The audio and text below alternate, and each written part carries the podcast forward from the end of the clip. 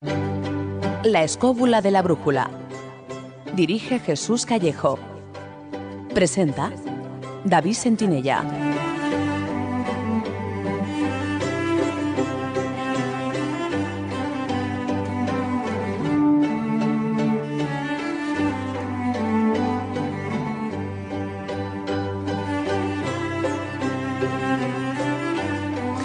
Buenas noches amigos, ¿qué tal estáis? Desde los estudios de Radio 4G FM en Madrid os damos la bienvenida a una nueva edición de La Escóbula de la Brújula.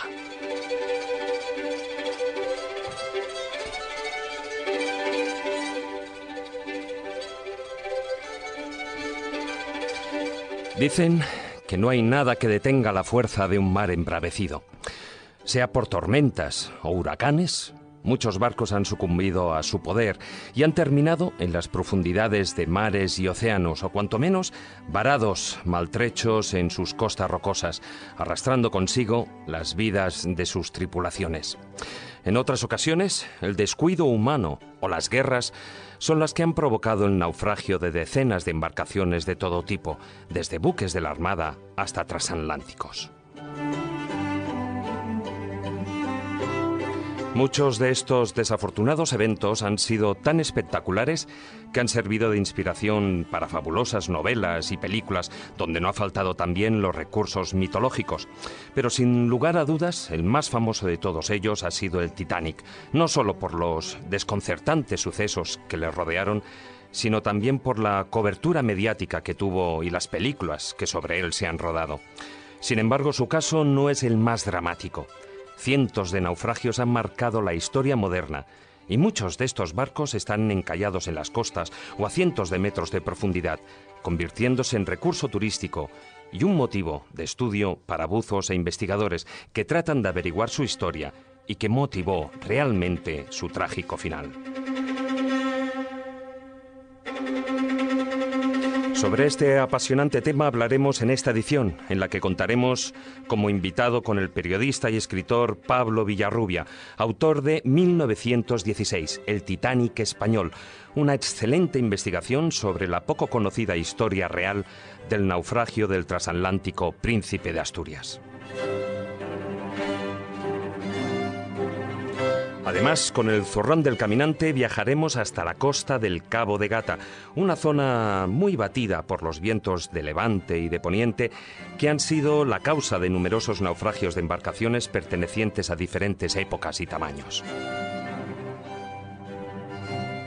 También contaremos con la sección de Tumba en Tumba, en la que nuestra colaboradora Marta San Mamet nos hablará de la matanza de los balleneros vascos, una amarga historia que tuvo lugar en Islandia hace ya cuatro siglos, la mayor masacre de la historia de ese país y que ha traído cola hasta el 22 de abril de 2015, es decir, hasta hace poco más de un año. Y tras el filandón, abriremos una vez más las puertas de la Biblioteca de Alejandría, nuestra sección literaria, para hablar con Chris Aubeck sobre la publicación de su último ensayo, Viajes Inexplicables, escrito a la limón con Jesús Callejo. Hoy no tendremos el WhatsApp activo, pero igualmente podéis dejar vuestros comentarios durante el programa en nuestro perfil de Twitter, arroba escobuleros, con el hashtag almohadilla naufragios.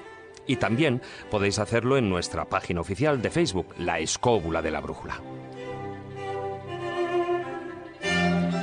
Dicho lo cual, y con la ayuda de Víctor San Román a los mandos de la parte técnica, zarpamos en nuestra escóbula, viento en popa toda vela, rumbo a conocer las historias, tan dramáticas como reales, de muchos naufragios.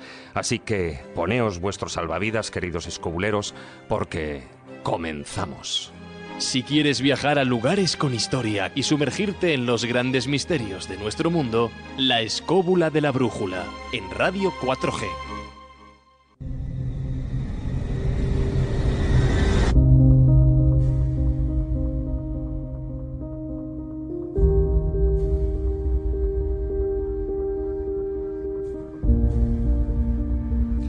Principios del siglo XX, los avances técnicos hicieron posible la aparición de los grandes transatlánticos. Las más importantes navieras iniciaron una fuerte competencia en conseguir mayor potencia y lujo, hasta el punto de crear imponentes buques que podían cruzar el Atlántico en menos de una semana. Pero su fama no es solo fruto de esos logros, también forman parte de la leyenda negra marina por las tragedias y naufragios de sus buques más importantes. La noche del 14 al 15 de abril de 1912 tuvo lugar el hundimiento del Titanic, en el que murieron más de 1.500 personas. Poco después, en mayo de 1915, durante la Primera Guerra Mundial, se producía la tragedia del Lusitania, con una pérdida de 1.200 vidas humanas. Un año más tarde, fue el turno del Britannic, uno de los hermanos del Titanic, que sucumbió en el mar Egeo por el choque con una mina.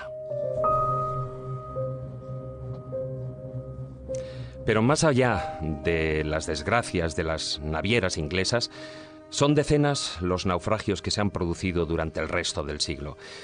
Como en marzo de ese mismo año, 1916, eh, que tuvo lugar el hundimiento del transatlántico Príncipe de Asturias, al incomprensiblemente acercarse y chocar con un arrecife en las costas brasileñas. O el caso del Balvanera, cuyo naufragio en 1919 es, junto al Príncipe de Asturias, el peor desastre marítimo español en tiempos de paz y en el que murieron 488 personas. Otro de los desastres navales más dramáticos se produjo en 1917 en la ciudad canadiense de Halifax, al colisionar un vapor noruego con un carguero que transportaba explosivos. La deflagración tuvo una fuerza equivalente a 2,9 kilotones, causando 2.000 muertos y más de 9.000 heridos. Pero sin lugar a dudas, la mayor tragedia marítima fue la del transatlántico alemán Wilhelm Gustloff, el 31 de enero de 1945, a finales de la Segunda Guerra Mundial. En él se calcula que murieron alrededor de 9.000 personas de los 10.000 refugiados que iban a bordo. Otros casos, como el crucero Andrea Doria en 1956 o el más reciente ocurrido, el Costa Concordia en 2012, siguen marcando la tragedia de los naufragios. Desde la escóbula de la brújula sirva el programa de esta noche como un respetuoso homenaje a todas aquellas personas que perdieron la vida en el mar o a causa de un naufragio, en su recuerdo y a sus millones de planes truncados y sueños perdidos.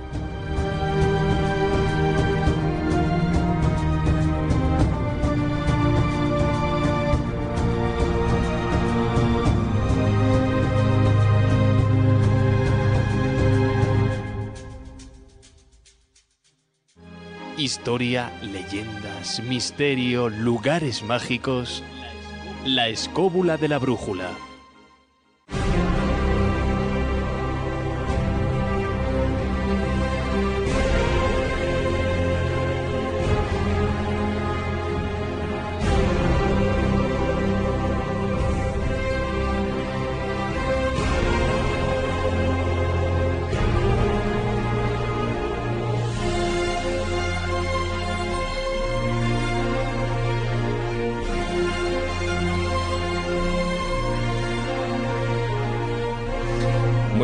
Noches, don Jesús Callejo. ¿Qué tal, David? Marinero, capitán. Marinero, yo, centinela, ya, sabes. centinela agua dulce. casi, casi. Porque bueno, hombre, no soy de los que me mareo, pero, pero bueno, el tema del que vamos a hablar esta noche, ¿a quién no acongoja? a mí por lo menos, los que somos de tierra adentro y en León, que yo sepa, no hay mar, cuando me acerco al mar, por una parte me causa una gran impresión, ¿no? esa magnitud ¿no? que tiene el mar, pero por otra parte me causa un gran respeto. O sea, esa sensación de que es inabordable, yo creo que es la misma que debían tener nuestros antepasados, y a mí particularmente el mar son de los lugares donde me siento pequeña cosa, ¿no? igual que cuando también contemplas el universo infinito en esas noches estrelladas en contaminación lumínica. Algo tiene el mar que me atrae por una parte y por otra me impide el, ser un auténtico marinero y prefiero siempre pasar esa línea del Ecuador, ya sabes que servía como, como rasgo iniciático para todos aquellos que cruzaban el mar y sobre todo cruzaban la línea del Ecuador. Prefiero pasar el Ecuador, pero desde en tierra firme, ¿no? con, la total seguridad de que no me marea y eso que me marea demasiado. No sé por qué. No, sé, no, no, la, verdad, pero fíjate, en la escóbula no te pasa. En la escóbula no me pasa. Algo, porque aquí viajamos por lo alto, ¿sabes? Y lo que tiene la escóbula, cuando surcas. es todo terreno, ¿eh? Es todo terreno. el viento, Y aparte la escóbula. Es un todo uso. Relacionada con la escoba de la bruja, sí que la tenemos más controlada. Hombre, tenemos su brebaje antimareos incorporado. Pero fíjate, es muy interesante un poco lo que has dicho, David, ¿no? sobre los naufragios, porque es cierto que se han perdido muchísimas vidas, pero también se han perdido muchísimos tesoros. Yo creo que la fascinación que tienen los naufragios, además de la tragedia, además de la desgracia, de lo pavoroso que es que se pierdan miles y miles de vidas en el mar, muchas veces pues eh, rodeados de conflagraciones bélicas, es sobre todo porque hay tesoros, hay cosas que hay que rescatar, porque eso se mantiene a lo largo del tiempo y de ahí viene toda esa búsqueda de los cazatesoros, de la Odisea y compañía, que quieren rescatar esos galeones españoles o de otra nacionalidad y eso genera luego, como tú bien sabes, muchísimas implicaciones. Ahí estamos hablando ya de las cuestiones arqueológicas, culturales y, económicas, y económicas. Todo tiene que ver. Entonces los naufragios es algo más que un mero hecho trágico donde se pierden multitud de vidas en torno a la Primera Guerra Mundial, a la Segunda, incluso a la Guerra Civil es que es algo más, es decir, es la búsqueda de ese tesoro que como cápsula del tiempo se ha mantenido incólume durante los siglos. Y de ahí que el naufragio en sí siga teniendo esa veneración, incluso toda una lista que está haciendo ahora la Armada Española, de los pecios españoles donde supuestamente hay barcos, barcos españoles desde el siglo XVIII hasta ahora, y fíjate, hasta el momento llevan más de 1.500 catalogados. Hay muchos más, evidentemente, pero 1.500 catalogados que se saben dónde están, todos desde el siglo XVIII, no se cuenta todos los del XVI y el XVII, que hubo muchos que, que, quedaron ahí. Y entonces eso a mí es la parte que me, que me maravilla de los naufragios, cómo a día de hoy todavía se sigue hablando y cómo hay pingos ganancias alrededor de estas empresas privadas que buscan estos pecios. No lo mismo, también es verdad, un barco privado que un barco público. Y luego lo comentaremos porque a nivel jurídico hay muchísimas diferencias. Luego hablaremos de, de toda esa parte también jurídica que además durante estos últimos años eh, pues ha traído tanta cola, sobre todo pues relacionada con, con, una empresa privada que había descubierto y había sacado todas esas monedas ¿no? del, la Mercedes, la exactamente, la, Mercedes. Muy buenas noches, maestro Juan Ignacio Cuesta. Hola, muy buenas noches. La península ibérica en particular es con un buen kilometraje de costas en las que, bueno, por desgracia, pues han naufragado muchos barcos. Hombre, son 7.000 kilómetros de costa y no siempre amables. Hay costas complejas, la Costa Brava es una costa compleja. Sí, porque aparentemente eh, parece como que sería el Atlántico, el Cantábrico, las peores costas, ¿no? Ahí la Costa de Morte y mm, cosas. Pues pero al Mediterráneo se le atrae. Dependiendo del día y de la hora. El Cabo de Gata, por ejemplo, es un lugar pacífico en veranito y esas cosas cuando uno va a hacer eh, allí sus pinitos eh, en época de estío, pero cuando sopla el levante o sopla el poniente tela de hecho, ha habido unos huracanes terroríficos en la zona que han matado muchísima gente, pero no solo eso, en cualquier sitio prácticamente. Y luego, claro, incluso hay algunas costas que tenemos en España que ya su nombre ya indica que no son precisamente lugares donde ir allí a, estar tranquilito y a tu libre albedrío. Por ejemplo, a Costa de Morte, eh, que se llama así por algo. De todas maneras, eh, la fascinación por el mar es absolutamente lógica. No hay nadie que pueda negar a estas alturas de que como nosotros fuimos animales marinos en una época de nuestra evolución, pues evidentemente el mar tiene algo que es fascinante, que es absolutamente extraordinario. Lo que pasa es que, claro, el problema del mar es la flotabilidad. Entonces hay algunos que deciden surcarlo en la parte superior, eh, digamos, navegando y hay otros que han decidido, como yo, dada su incapacidad absoluta para, nadar, dedicarse al buceo y tirar para abajo.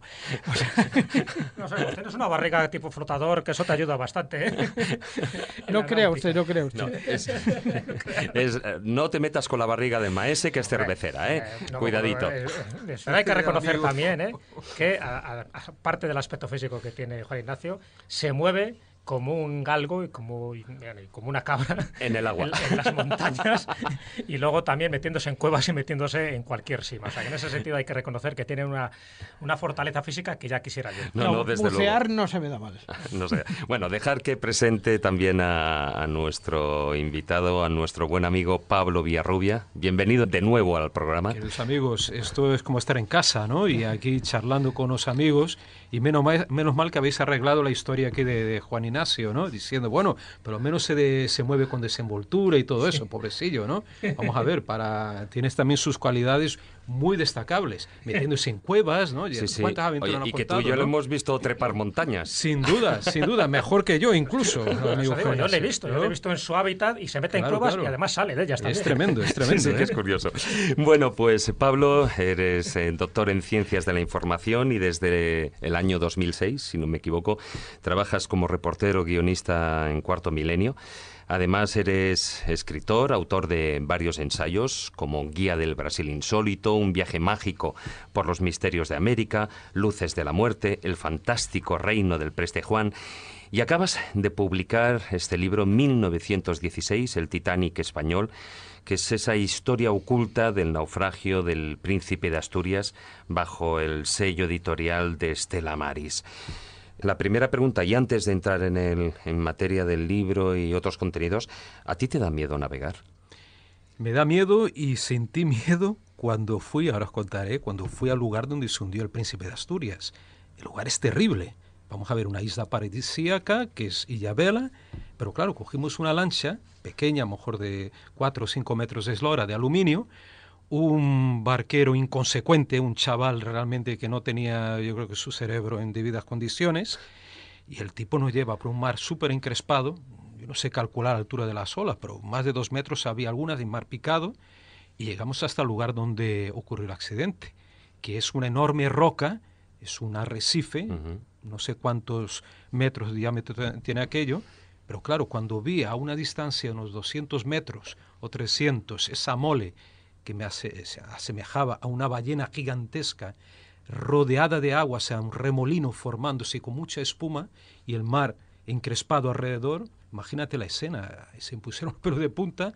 Imaginé la gente en aquella época, bueno, la gente no lo vio en el barco, ya os contaremos, porque era de noche, pero solo la idea del impacto contra aquel, aquella mole, aquella, aquel pedrusco gigantesco allí, ya es asustador, ¿eh? Asustador. Dije, rápido, saco una foto, grabamos en vídeo un poco esto y nos vamos de aquí. Le dice a Barquero, no, queda un poquito más. No, no, no, no, vámonos, vámonos ya, porque realmente el barco podía volcarse ¿eh? tranquilamente, o sea, la, la lanchita esta. Bueno, ¿cómo fue que decidiste investigar esta tragedia del príncipe de Asturias? Mira, cuento, ya vosotros conocéis a Montserrat mi, mi esposa. Además, eh, la tuvimos aquí en el programa hace unas semanas con su último trabajo. Bueno, Atrapados, sin Atrapados, exactamente. Pues con Monse estábamos, me acuerdo, fue el año 2000, íbamos de, vacaciones a Brasil, pero bueno, ya sabes, siempre las vacaciones se convierten en investigar alguna historia, hacer algún reportaje, pero fuimos a, a San Sebastián. San Sebastián os sitúo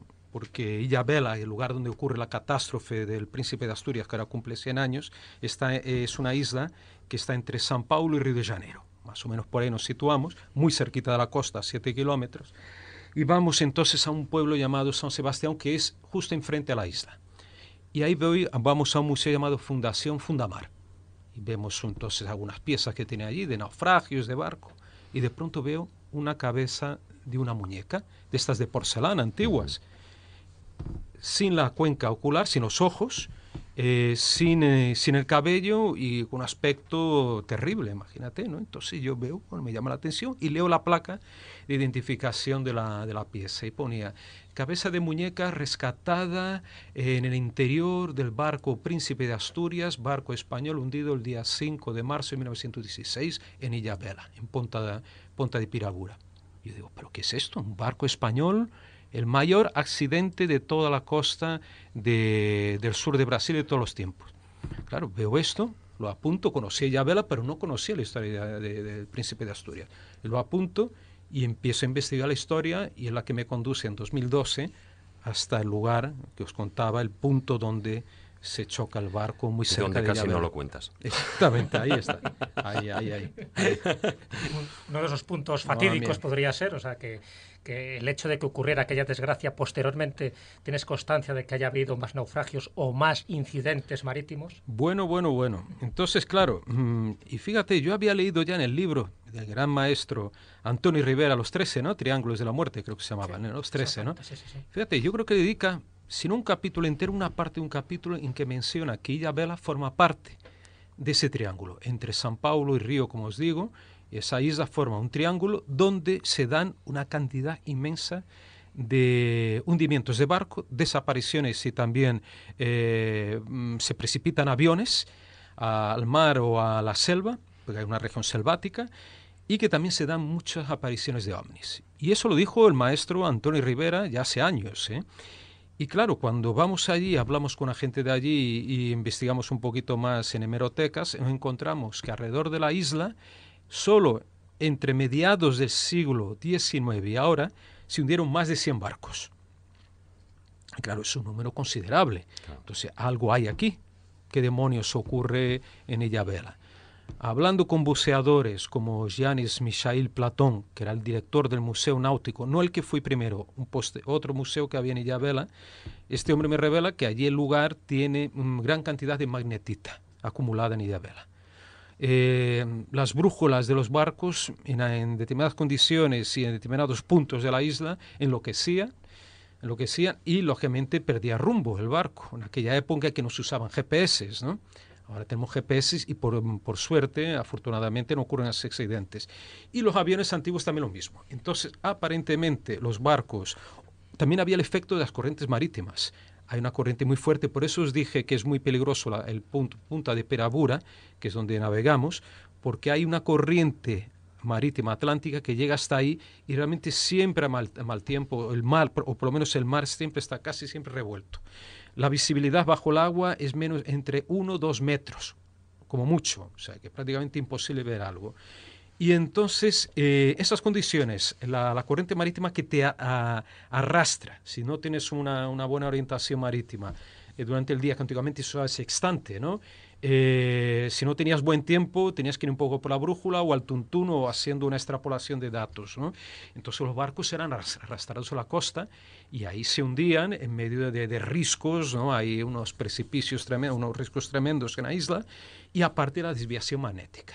¿No? Y todo eso, claro, forma, estamos hablando de 100 barcos en un periodo más o menos, pero, eh, antes de eso no sabemos cuánto, hay galeones españoles, eh, holandeses, pero eso Claro. ya a partir del siglo XVI, XVII, que hablaba Jesús, que ni siquiera están catalogados, eso. Claro. Impresionante. O sea, una especie de costa de la muerte, ¿no? Precisamente por Sí. las condiciones geológicas que tiene esa costa, ¿no? Por lo abrupto, ¿no? Y por la, la cantidad de, de arrecifes y tal. Y luego, pues eso, por esa especie de, de brújula. Hoy por hoy es verdad que los barcos ya no necesitan ese tipo de brújulas para orientarse, pero está claro que en el siglo XIX, pues muchos de ellos por desorientación acababan ahí, ¿no? Exactamente. O sea, que Entonces, uno de los grandes triángulos de la muerte. Ahora, el, el peor de todos, o sea, el que tuvo más víctimas eh, ¿no? la embarcación fue justamente el príncipe de Asturias, que no, no vamos a confundirlo con el portaaviones, porque ya había mencionado, tal, claro, como la gente no conoce, siempre hablamos del Titanic eh, inglés, que es el barco y tal, pues tenemos nuestro Titanic español, y la gente no, no, no, no, no, no sé, no toma atención o no, o no conoce el tema.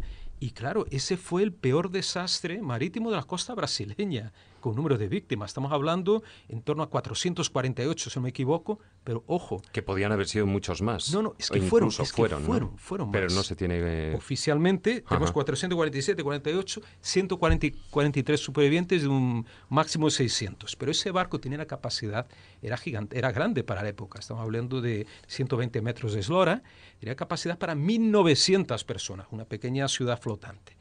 Con lo cual, y hablando con amigos en Brasil, eh, José Carlos Silvares, que es un gran estudioso del barco, me dijo, Pablo, ya he descubierto que había un montón de polizones a bordo. Claro que un barco, en esa época, estamos hablando de Primera Guerra Mundial, cuando el príncipe de Asturias, el Titanic español, eh, eh, navegaba, y por suerte España era un país que tenía bandera neutra. ¿Eh? porque en esa primera guerra España no se involucró y entonces el barco navegaba con cierta tranquilidad. Aún así tenía que estar vigilante de barcos de submarinos alemanes, de barcos ingleses y los paraban para registrarlos, para ver si no había justamente polizones o espías a bordo y eso lo temía el, comandante Lotina.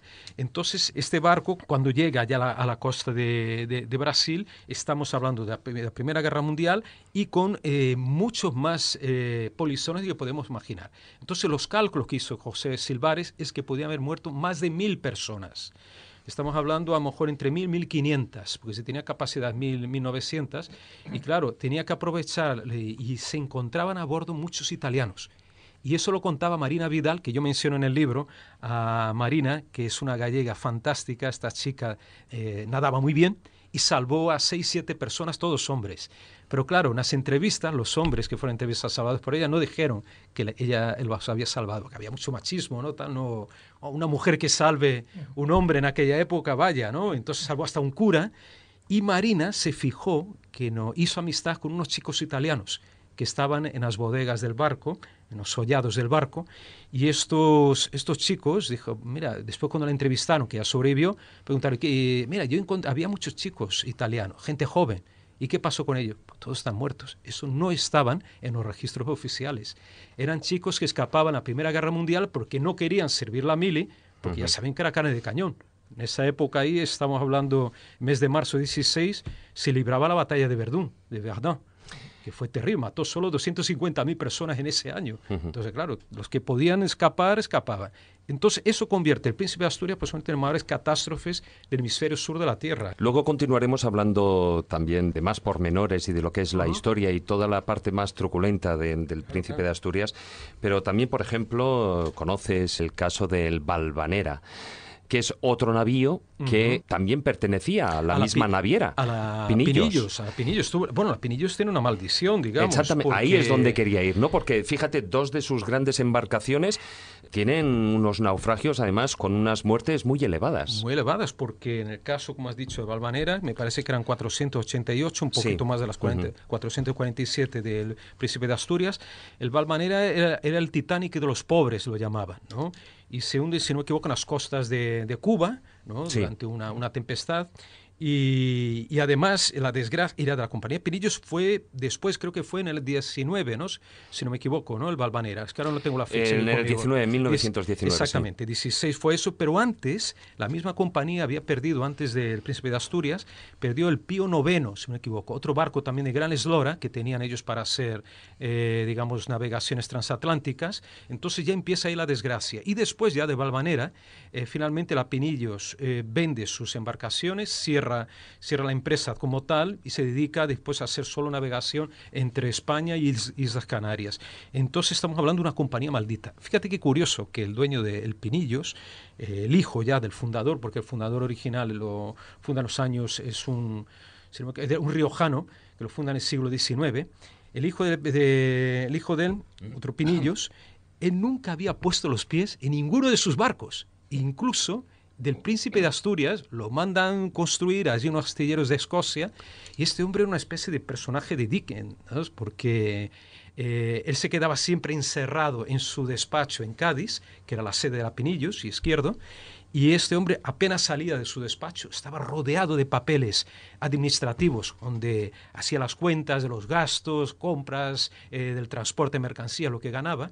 Entonces, un individuo muy huraño que se quedaba ahí encerrado y nunca puso sus pies en, un, en ninguna de sus embarcaciones, y mucho menos en el gran príncipe de Asturias, que era la joya, digamos, de la marina mercante española de aquella época. No tenía mucha confianza por lo que se ve, ¿no? Sí, sí, sí, ¿no? Y dentro de, esas dos desgracias habría que añadir una más, que yo creo que sería la tercera desgracia, ¿no? De un barco español, que era el Castillo de Olite, como bien sabéis, ¿no? Ya cuando ya prácticamente estaba finalizada la guerra civil, en el 39, en fin, se mandan tropas, ¿no? A Cartagena y allí, pues, en fin, todavía no se conocía muy bien las postrimerías de la guerra civil y las baterías de defensa costera de Cartagena, pues al final acaban bombardeando el castillo de Olite y mueren, pues creo que 1.476 personas. Una burrada. una burrada que se pudo haber evitado perfectamente por una cuestión de, días y por una cuestión de comunicación. O sea, pues no había llegado a la comunicación de que la guerra ya prácticamente estaba terminada. Y muchas veces esa es la pena, ¿no? Es decir, cualquier desgracia, cualquier naufragio siempre es una pena. Y más dentro de un conflicto bélico. Pero todavía es más pena cuando todavía se puede evitar. Es decir, cuando ya hay una confrontación de enemigos. En este caso estamos hablando de españoles contra españoles que mueren de una forma totalmente absurda por eso, por una cuestión de, comunicación. Así que el castillo de Olite, junto con el Balvanera y el Príncipe de Asturias, yo creo que serían un poco esos tres grandes barcos. por desgracia, entre los tres suman, pues a lo mejor casi 5.000 víctimas. Sin duda, sin duda. Y hay un barco, como me comentaste esta, esta mañana, Jesús, que estaba mirando en mis archivos, encontró una historia poco conocida de un barco español llamado el Dragaminas Guadalete. No sé si te suena. El Guadalete era un barco que tenía 62 metros de eslora y fue construido, mandado construir por Franco después de la guerra. Yo creo que en el año 43 se votó, en 1943, y se hicieron siete barcos iguales, Dragaminas. Y este barco tiene una historia bastante oscura porque se supone que hubo algún error eh, que no se admitió la, la, Marina en aquella época, mucho menos en la época de Franco, claro, intentaron encubrirlo.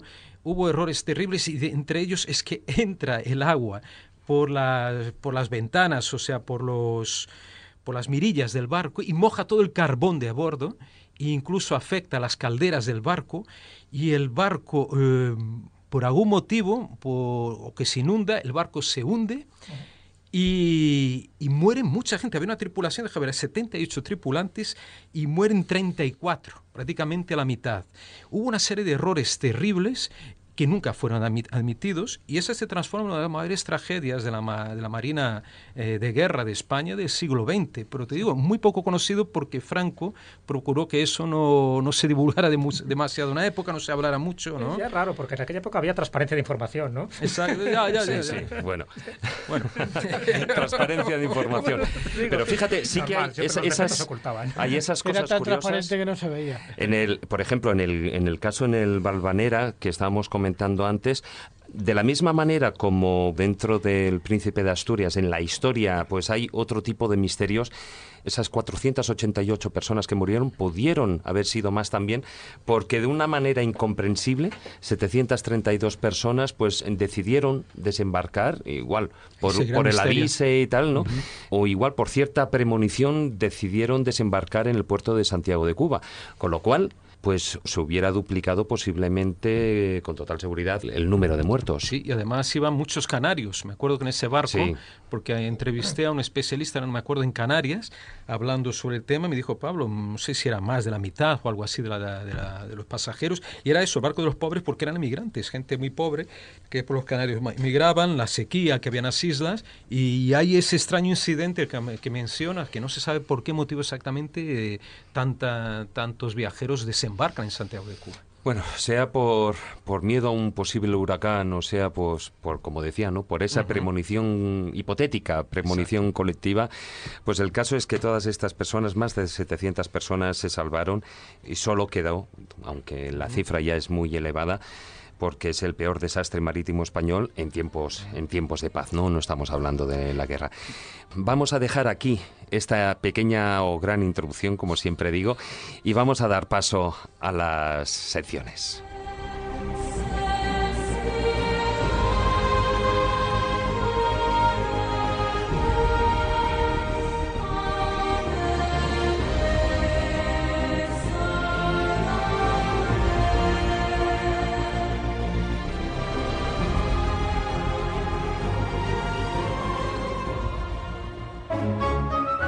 La escóbula de la brújula.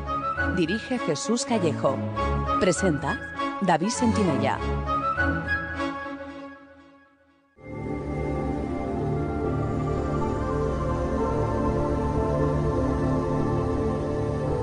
El zurrón del caminante.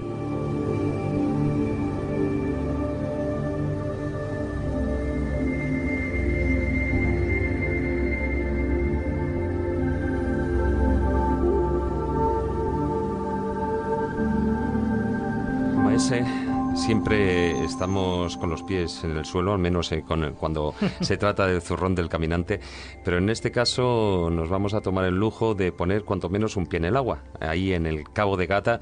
Un pelín. Eh, Un pelín, ¿no? Nos atrevemos un poquitín porque allí precisamente, bueno, contando que los vientos nos dejen, ¿no? Como tú decías, porque tanto hay los vientos de levante y de ponente que cuando soplan, soplan con fuerza y pueden causar cualquier desgracia.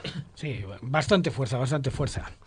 Esta Semana Santa estuve por allí y es un lugar verdaderamente fascinante. Quizá para quien no lo conozca, es uno de estos lugares que se olvidan difícilmente. O sea, lo que es la punta de, del, Cabo de Gata y toda la zona de los alrededores, todo lo, todo lo que es la costa sur de Almería, es un auténtico prodigio. Parece un desierto, es en definitiva un desierto, pero un desierto a la misma orilla del mar. Entonces tiene una geografía verdaderamente geológicamente muy curiosa, muy interesante. Es una zona donde los vientos baten muy fuerte, cuando baten es, algo terrorífico, pero sobre todo los de Poniente y Levante. Y además está formada fundamentalmente por un tipo de volcán, de lava volcánica, que es la dacita, que esfolia, digamos, en columnas hexagonales que se van aplicando unas encima de otro. De hecho, aquellos eh, acantilados se les llama la librería cariñosamente, porque es que parece como si esto fueran el libros apilados. visual, ¿no? Sí, eh, ahí puedes obtener unas fotos verdaderamente sorprendentes porque es como la calzada de los gigantes que conocemos de, de Inglaterra, pero mm, en este caso concreto, eh, la escala- esta está en Escocia, bueno, esta está en concreto el Cabo de Gata y es más pequeñita. Pero la forma, la cantidad de lava, la cantidad de escoria que hay por allí, las, o sea, los piroclastos, en fin, todos los elementos propios de una zona volcánica van a chocar inmediatamente con el mar, de una manera u otra. Y una de estas formaciones, mm, aproximadamente a una media milla de la costa que sale, es la llamada como la, la llamada la laja, aunque allí lo llaman las collas. Eh, la laja es dura, es dura, es una formación de, de roca basáltica donde entra a formar parte hierro y todo tipo de, de elementos de tipo volcánico, donde los barcos solían irse ahí a atizar. O sea, ¿Por qué? Porque los fondos alrededor de la laja son pequeños, son, son poco profundos. Y entonces, además, es como unas cresterías, unas cresterías como, por que os imaginéis la parte superior del lomo de un, de un caimán o algo parecido. Y entonces era muy fácil romper el fondo de los, de los barcos ahí en esa zona. Sobre todo cuando se llega en momento de despiste. De hecho, como es una zona donde suelen producirse muchas nieblas y no estaba perfectamente bien señalizada, porque los faros de la Polaca, de, de Agua, Aguamarga y, de, las, eh, de la zona de las Negras, que entonces estaba más eh, eh, deshabitada, o San José, no se ven bien en la niebla, pues muchos barcos en el pasado, no es como hoy que tenemos radares de proximidad y GPS y estas cosas, pues iban directamente a la baja y es el caso de bastantes barcos. Y en concreto, ¿por qué he traído aquí uno? Pues le he traído porque yo no lo he conocido directamente, pero mis compañeros del grupo de espeleología sí que han buceado hasta su interior, que es el Arna. Un buque matriculado en Checoslovaquia que llevaba una carga de hierro y que en el año de 1928 después de haber eh, salido de Italia, porque estaba mm, de alguna manera pertenecía a la reunión Adriana Marítima de Trieste, llega al lugar, golpea contra la laja, el capitán se da cuenta, lo lleva hacia de- dentro del mar y allí se termina hundiendo. Dice las leyendas que los marineros tuvieron que llegar a, a tierra nadando. Bueno, si hubieran tenido que llegar a tierra nadando, algunos hubieran ahogado y la verdad es que no se ahogó ninguno, por lo cual suponemos que les dio tiempo suficiente a bajar las barcas y acercarse hasta tierra. A la tierra, a las playas de la zona, que son la playa de los genoveses y la playa de Monsul. Y luego otra playa más bonita y más solitaria que es la playa que la llaman Calagrande. Eh, la playa de Monsul es muy famosa y es muy famosa por su imagen, porque es la película donde se rodó Laures de Arabia. Tanto en Monsul como en Genoveses se rodó esta y otras películas que se han hecho, por ejemplo, algunas de Sergio Leone también se han hecho en la zona. El lugar es verdaderamente impresionante, por eso lo quería traer, porque es un, es- es O sea, un no solo se rodaron huestes en Almería, ¿eh? No, sí, sí, o sea... Sí, western, pero con la costa. Con la costa, Si ¿verdad? estaba De Sergio Lelo por tipo. medio, estaría Morricone también, me imagino, y Clint Eastwood.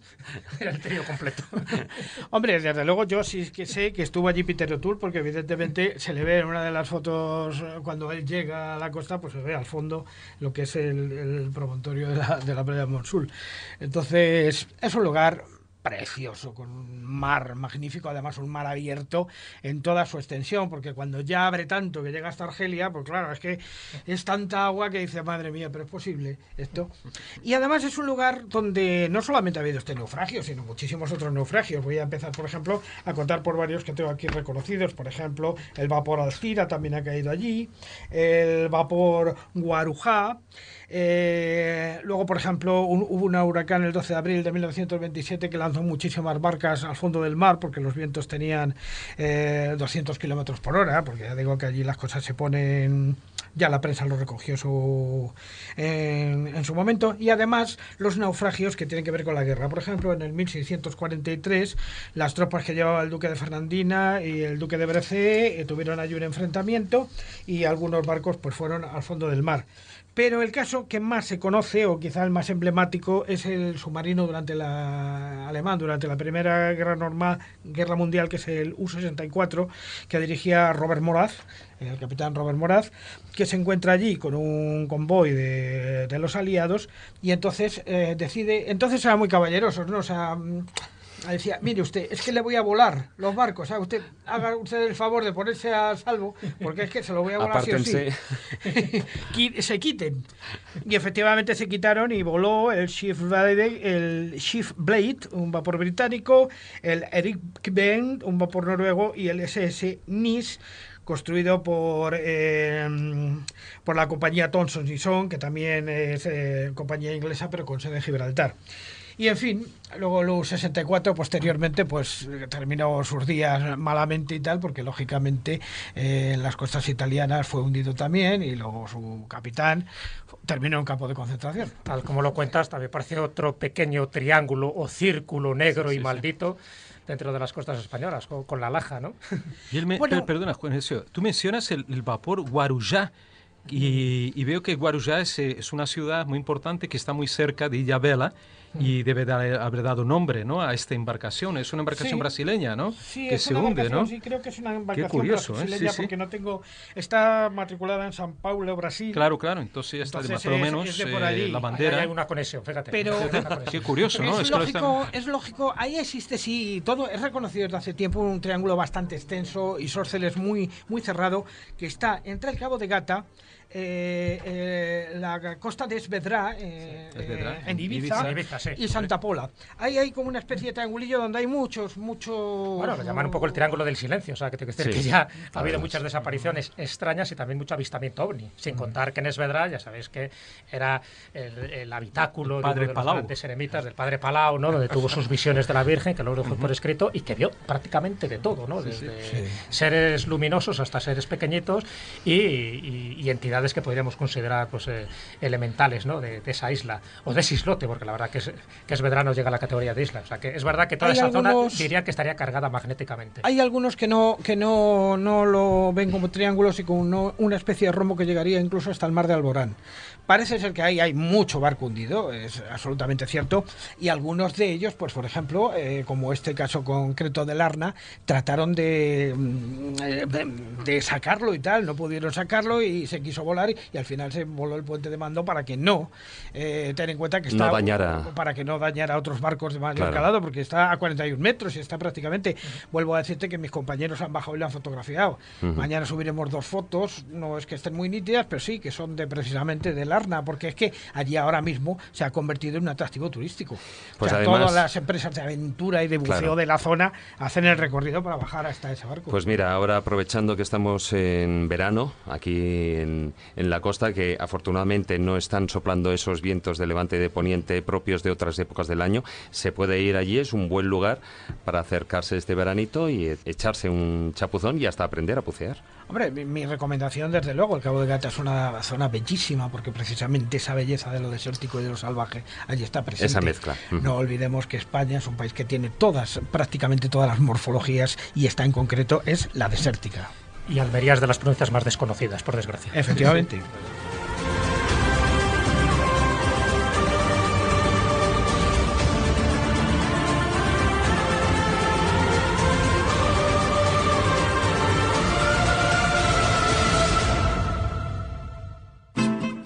La escóbula de la brújula. La escóbula de la brújula. De tumba en tumba.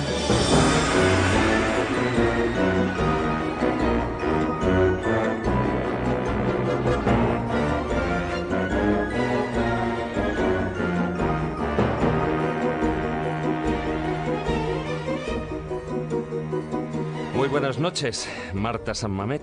Buenas noches. ¿Qué tal está, señorita? Bueno, ya pasando calores, ¿verdad? Hombre, ya te Es digo. verano. Calor, calor.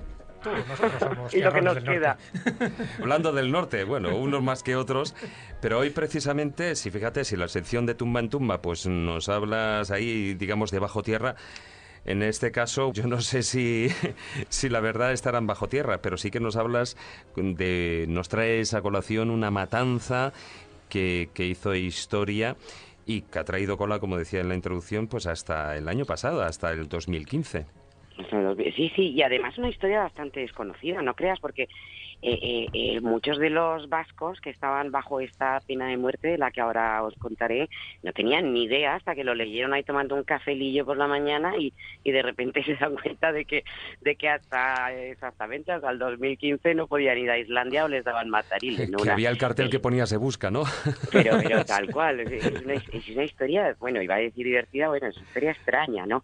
Bueno, es que es verdad que esto de la, de la caza de la, de la ballena nuestra, eh, ya en el- desde el siglo IX venimos aquí cazando ballenas, ¿no? Es una ballena además la nuestra, la que, la que venía a nuestras costas, eh, que se llamaba la ballena franca. ¿Por qué? Porque era francamente fácil de, de matar, ¿no? Era una, una ballena pequeña, unas 20 o 30 toneladas. Luego era muy gregaria, era muy noblota, entonces para pescarla, para, para dar la caza, lo que hacían los arponeros era ir primero a por la cría, esto es terrible, ¿no? Claro, la madre se quedaba cerca de la cría y el padre cerca de la madre, entonces al final los daban caza todos de manera bastante sencilla. Antes se hacía todo desde la costa, o sea, los, los atalayeros subían, avistaban los, los chorros estos que lanzan estas ballenas, daban aviso, bajaban, cogían unas chalupas, unas pequeñas barquitas, porque la la verdad que atreverse a matar esos bichos con esas barquitas, que lo, lo que hacían era ponerlas, tiraban de las cuerdas, se hundían, muchas veces arrastraban las barcas detrás de ellas, pero lo bueno que tenía esta ballena es que, al contrario que otros animales, eh, no se hunde, siempre acaba saliendo a flote. Al cuarto de hora esperaban y efectivamente la ballena, la ballena subía. Subía, la arrastraban a puerto y ahí la despedazaban, ¿no? Pero es que todo se aprovechaba, es un poco como nuestro cerdo de ahora. Se aprovechaba todo. La, la- lengua, bueno, y eso que aquí en Euskal Herria y en España no, no se consumía carne de ballena, pero la lengua se la mandaban a Francia. El aceite que se sacaba de esta grasa servía para alumbrar, lo llamaban el saín. Nosotros tampoco lo consumíamos porque aquí se, se alumbraba con aceite de oliva, pero por ejemplo Londres hasta hace bien poco, hasta que yo creo que cuando llegó el petróleo y la electricidad, salvamos a las ballenas, pero se alumbraba todo con aceite de, de ballena. El esperma, que mucha gente, claro, le das ascorro, ¿no? Cuando dicen es que este lápiz de labios tiene esperma de ballena, pero porque no es esperma, no es semen de ballena. El esperma es realmente un líquido que hay en el cerebro y que se utiliza en, en cosmética como aglutinante y tal. Entonces también las barbas, pues las barbas hasta hace los corsés de la señora llevaban estas Las mm, varillas, ¿no? especie de pincho. Ujú. Claro, es que son muy tirantes, muy elásticos, ¿no? También para hacer paraguas. Y los huesos se hacían para muebles, joyas y demás. O sea que mm, durante muchísimos años, desde el 530, fíjate, hasta el 1580, matamos 20.000 ballenas. Es una barbaridad. ¿Qué pasa? Pues que realmente lo que ha pasado es que se han quedado sin, sin caza de ballena. Se dice que los vascos llegaron a Islandia y a Terranova detrás de la ballena, pero no es tanto, ¿no? Lo que iban era detrás del bacalao. John Cabot había llegado allí a esas tierras, había visto que ahí había, se cogían esos peces que aquí se desconocían a espuertas, entonces se fueron detrás del bacalao, pero se encontraron con el paso de la ballena y ahí entonces siguieron con su costumbre de cazar ballenas. ¿Qué hacían? Pues se iban y pasaban los que seguían a Terranova e incluso los que paraban en Islandia se, se quedaban ese veranito que era el, momento bueno, que era cuando estaban criando, y entonces lo que hacían era eh, trabajar allí, o sea, despedazarlas, derretir la grasa, cargar las barcas, que eran unas naos, cargarlas y volverse con todo ese tesoraco que valía una barbaridad porque en cada barril de, estos de, grasa cabían 200 litros de, de saín. Al cambio del Maravedí estaríamos hablando de 5.000 euros por barril. Pues fíjate, si entraban mil barriles en las bodegas de, estas barcazas, era un, realmente es que lo, que habíamos, teníamos montado era, era una industria floreciente que iba muy bien. Y ahora viene esta historia de los vascos, que fíjate, si yo digo en islandés es o en, o en, euskera euskal vale, es que se me da fatal, no soy capaz, vale salen triscanza, la verdad es que estamos hablando de la historia de la matanza de los balleneros vascos en Islanda. Y es una historia rara, porque no tiene mucho sentido lo que ocurrió allí. Estos días he estado hablando con, dos arqueólogos que han estado en Islandia el año pasado y que además hay, eh, ahora que es veranito en los cines se está estrenando el docu y es bastante interesante. Y claro, me han contado cosas eh, porque ellos han hablado mucho con, el, con, los islandeses y ellos tienen una vergüenza tremenda de lo que pasó y a nosotros se nos ha olvidado. ahí hay una placa eh, ahí se conmemora el día en el que ellos casi que se arrodillan y cada año piden perdón por, por haber matado tanto vasco y nosotros no tenemos pues que ni idea de esta historia. Entonces, son cuatro protagonistas los que llegan allí, Martín de Villajanca, al que podríamos llamar pues un poco el bocachancla, porque es el que, el que acaba realmente peor, porque era bastante macarrilla, pero de Aguirre y Esteban de Tellería. Y aquí viene el, el personaje que es Ari Magnusson, que es el sheriff del lugar, y el tal Ari lo que yo creo que tiene ahí es un cortijo y se tomó un poco la ley por su mano, eh, juntando también la mala suerte, porque cuando ya habían estado allí, habían cazado todas las ballenas, se, se volvían para, para España tan felices, organizan una fiesta donde corre el hidromiel, están encantados, de repente hay una gran tormenta y los bloques de hielo se desplazan y se cargan las naos.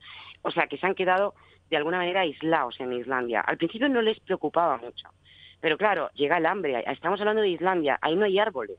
O sea, las cabañas se construyen por los árboles que trae el mar y lo que el mar regala. O sea, no es, un sitio tremendamente hostil y, uno de, los lugares en aquella época más pobres de Europa. Entonces, claro, ya no pueden regresar, tienen unas pequeñas chalupas, con eso no, no, van, no van a hacer la vuelta. Entonces, aquí viene lo raro y entonces ellos se dan cuenta que están atrapados los irlandeses llegan y les matan, eh, matan primero a 14, pero además los matan de una manera muy sangrienta, ¿no? Los despedazan, les arrancan los ojos, así eh, como si estuvieran realmente poseídos. Ahí yo creo que la, sangre les contagió, tuvieron todos una locura colectiva. Pero claro, Ari que es el sheriff, no, este está un poco, no un poco, está incitando a que eso ocurra. ¿Por qué? Pues posiblemente, claro, estamos hablando de que casi no hay documentación, pero esto fue un hecho que ocurrió.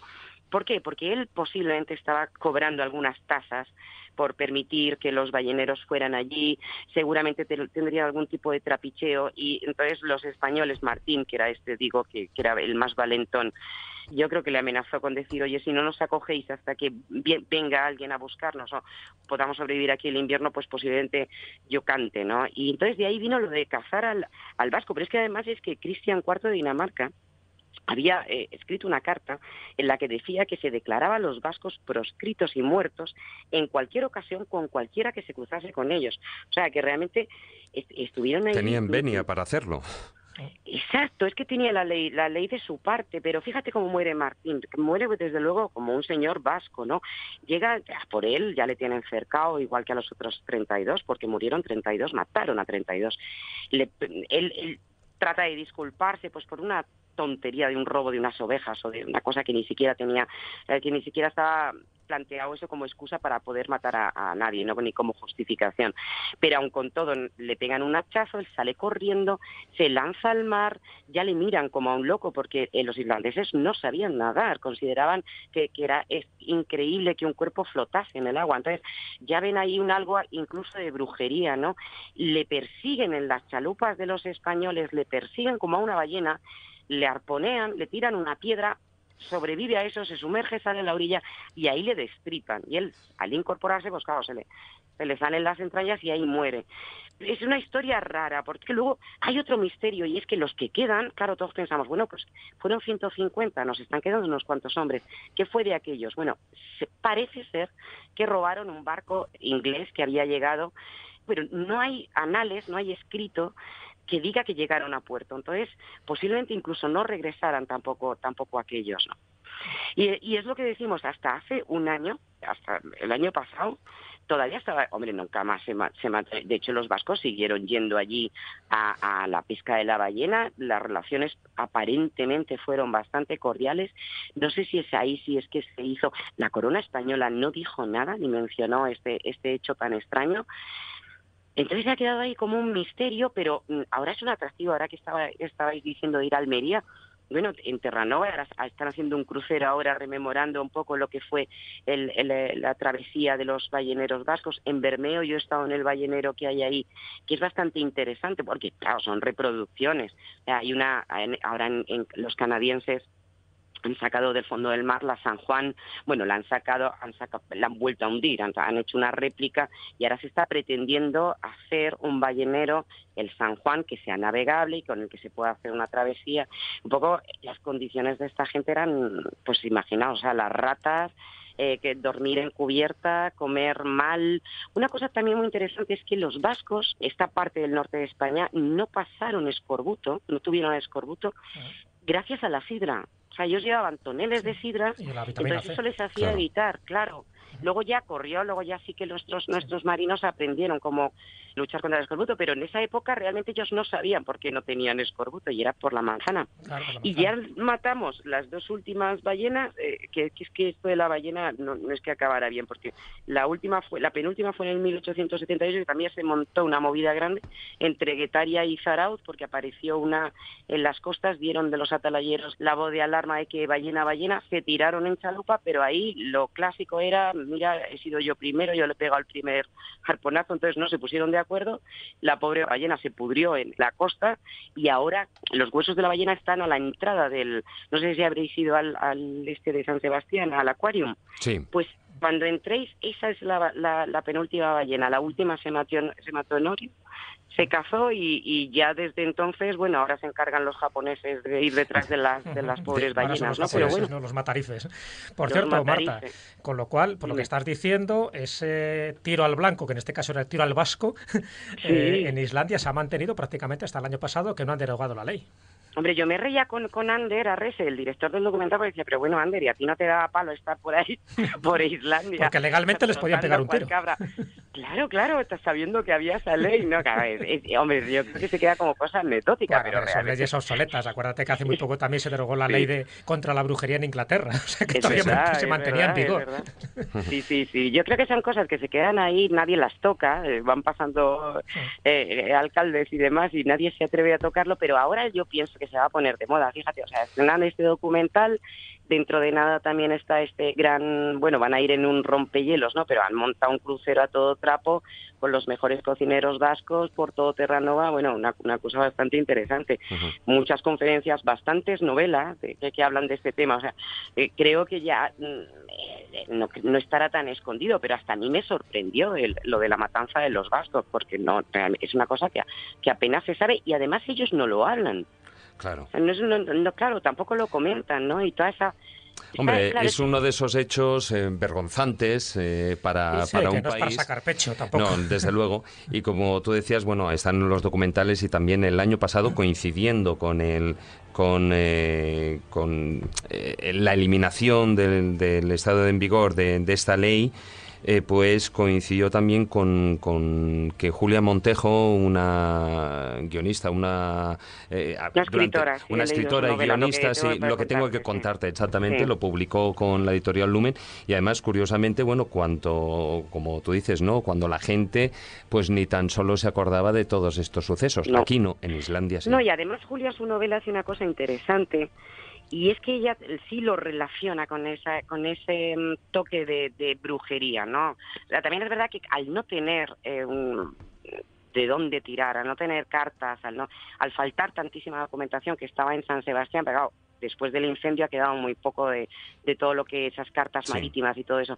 Entonces, el- eh, ella sí que tiende a tirar, pues eso, de, de ese toque brujil, de me parece interesante como novela, como, como bueno, pues cosa un poco de ficción. Está bien narrada, desde luego cuenta bien la historia de ellos, ¿no? De, pero claro, pero es que no tiene una explicación. O sea, yo pienso que hay porque se llevaban bien. O sea, había, eh, además los islandeses les venía muy bien que llegaran los españoles porque les, les llevaban muchas cosas, les llevaban el, nuestro hierro, o sea, el hierro que se fabricaba y luego les dejaban al final de todo lo que en la temporada de pesca todos los saperos.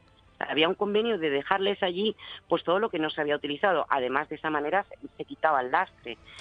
Bueno, pues posiblemente que no fuera, pues como tú decías, una especie de ajuste de cuentas, una especie de manía de ese sheriff de Ari Magnusson, el que, bueno, pues el que dio orden de perseguir y matar, en definitiva, a estos 32 eh, arranchales, el que tuvo la culpa fue el, boca bocachancla ese que tú decías. el bocachancla. el que la lió, ¿no? sí, sí, como el Y el primero que cayó. a, mí no a mí no vengas con tonterías. Además era, era muy fanfarrón, porque eh, también a la, claro, al sí, al, al, sacerdote le amenazó con que no me das una oveja, ya verás tú para acá, le agarra, le pone una soga al cuello, te voy a ahorcar. Y se quedó en un te voy a ahorcar, pero no le, no le, no le ni le tocó, ¿no? Pero es la típica fanfarronería, pero que se agarraban a cualquier cosa, porque luego además hicieron un juicio sumarísimo de puro cachondeo, o sea, ya se habían cargado a 14 y aún así el Ari este, en plan serio, dice, bueno, vamos a tomar esta ley como carácter preventivo y como preventivo se van cargando a todo el vasco que Ya me lo imagino yo al primer vasco diciendo, ahí va la hostia, que, a, mí no me tocas, ¿eh? ahí va la leche. sí, sí. Ahora, los tíos sobrevivieron, ¿eh? Esto, esto, la pena es que no haya llegado a nadie aquí para, ¿sabes? para poder contarlo y y, que no hayan, que, no sé, alguno de estos antepasados que quedaran por ahí. Seguramente salían muchas más cosas interesantes, ¿no? Pero sobrevivir en Islandia es que me quejo yo de Zaragoza y su cierzo. Hotelita lo que, lo que hay allí, el frío tan grande. horror. Bueno, pues muy valiente. esa historia que nos traes, que transcurrió en el año 1615 y que afortunadamente se derogó finalmente esa ley tan obsoleta, por supuesto. Tan extraña, sí, señor. Marta, un beso muy fuerte. Pues nada, amigos, que sigamos aquí. Ahí seguiremos. Gracias, Marta. Gracias, hasta luego. Chao, chao, hasta luego.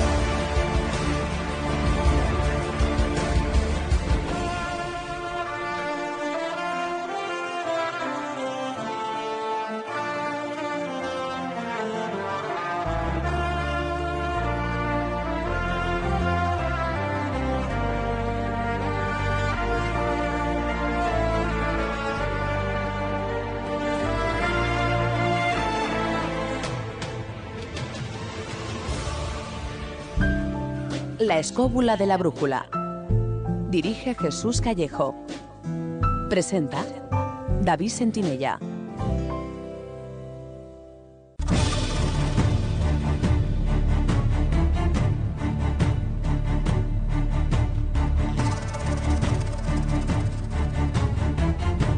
Comienza El Filandón.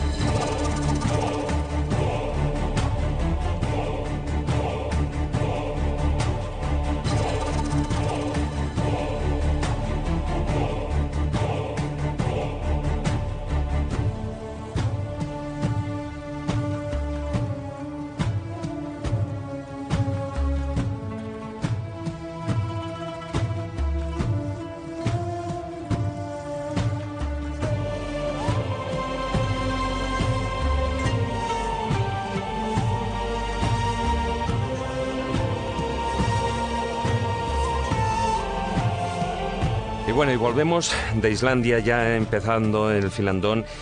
Y me gustaría empezar por un, por un dato eh, que has dicho, Jesús, que a mí me ha llamado muchísimo la atención. Y es esos 1.500 pecios españoles que hay repartidos por todo el mundo.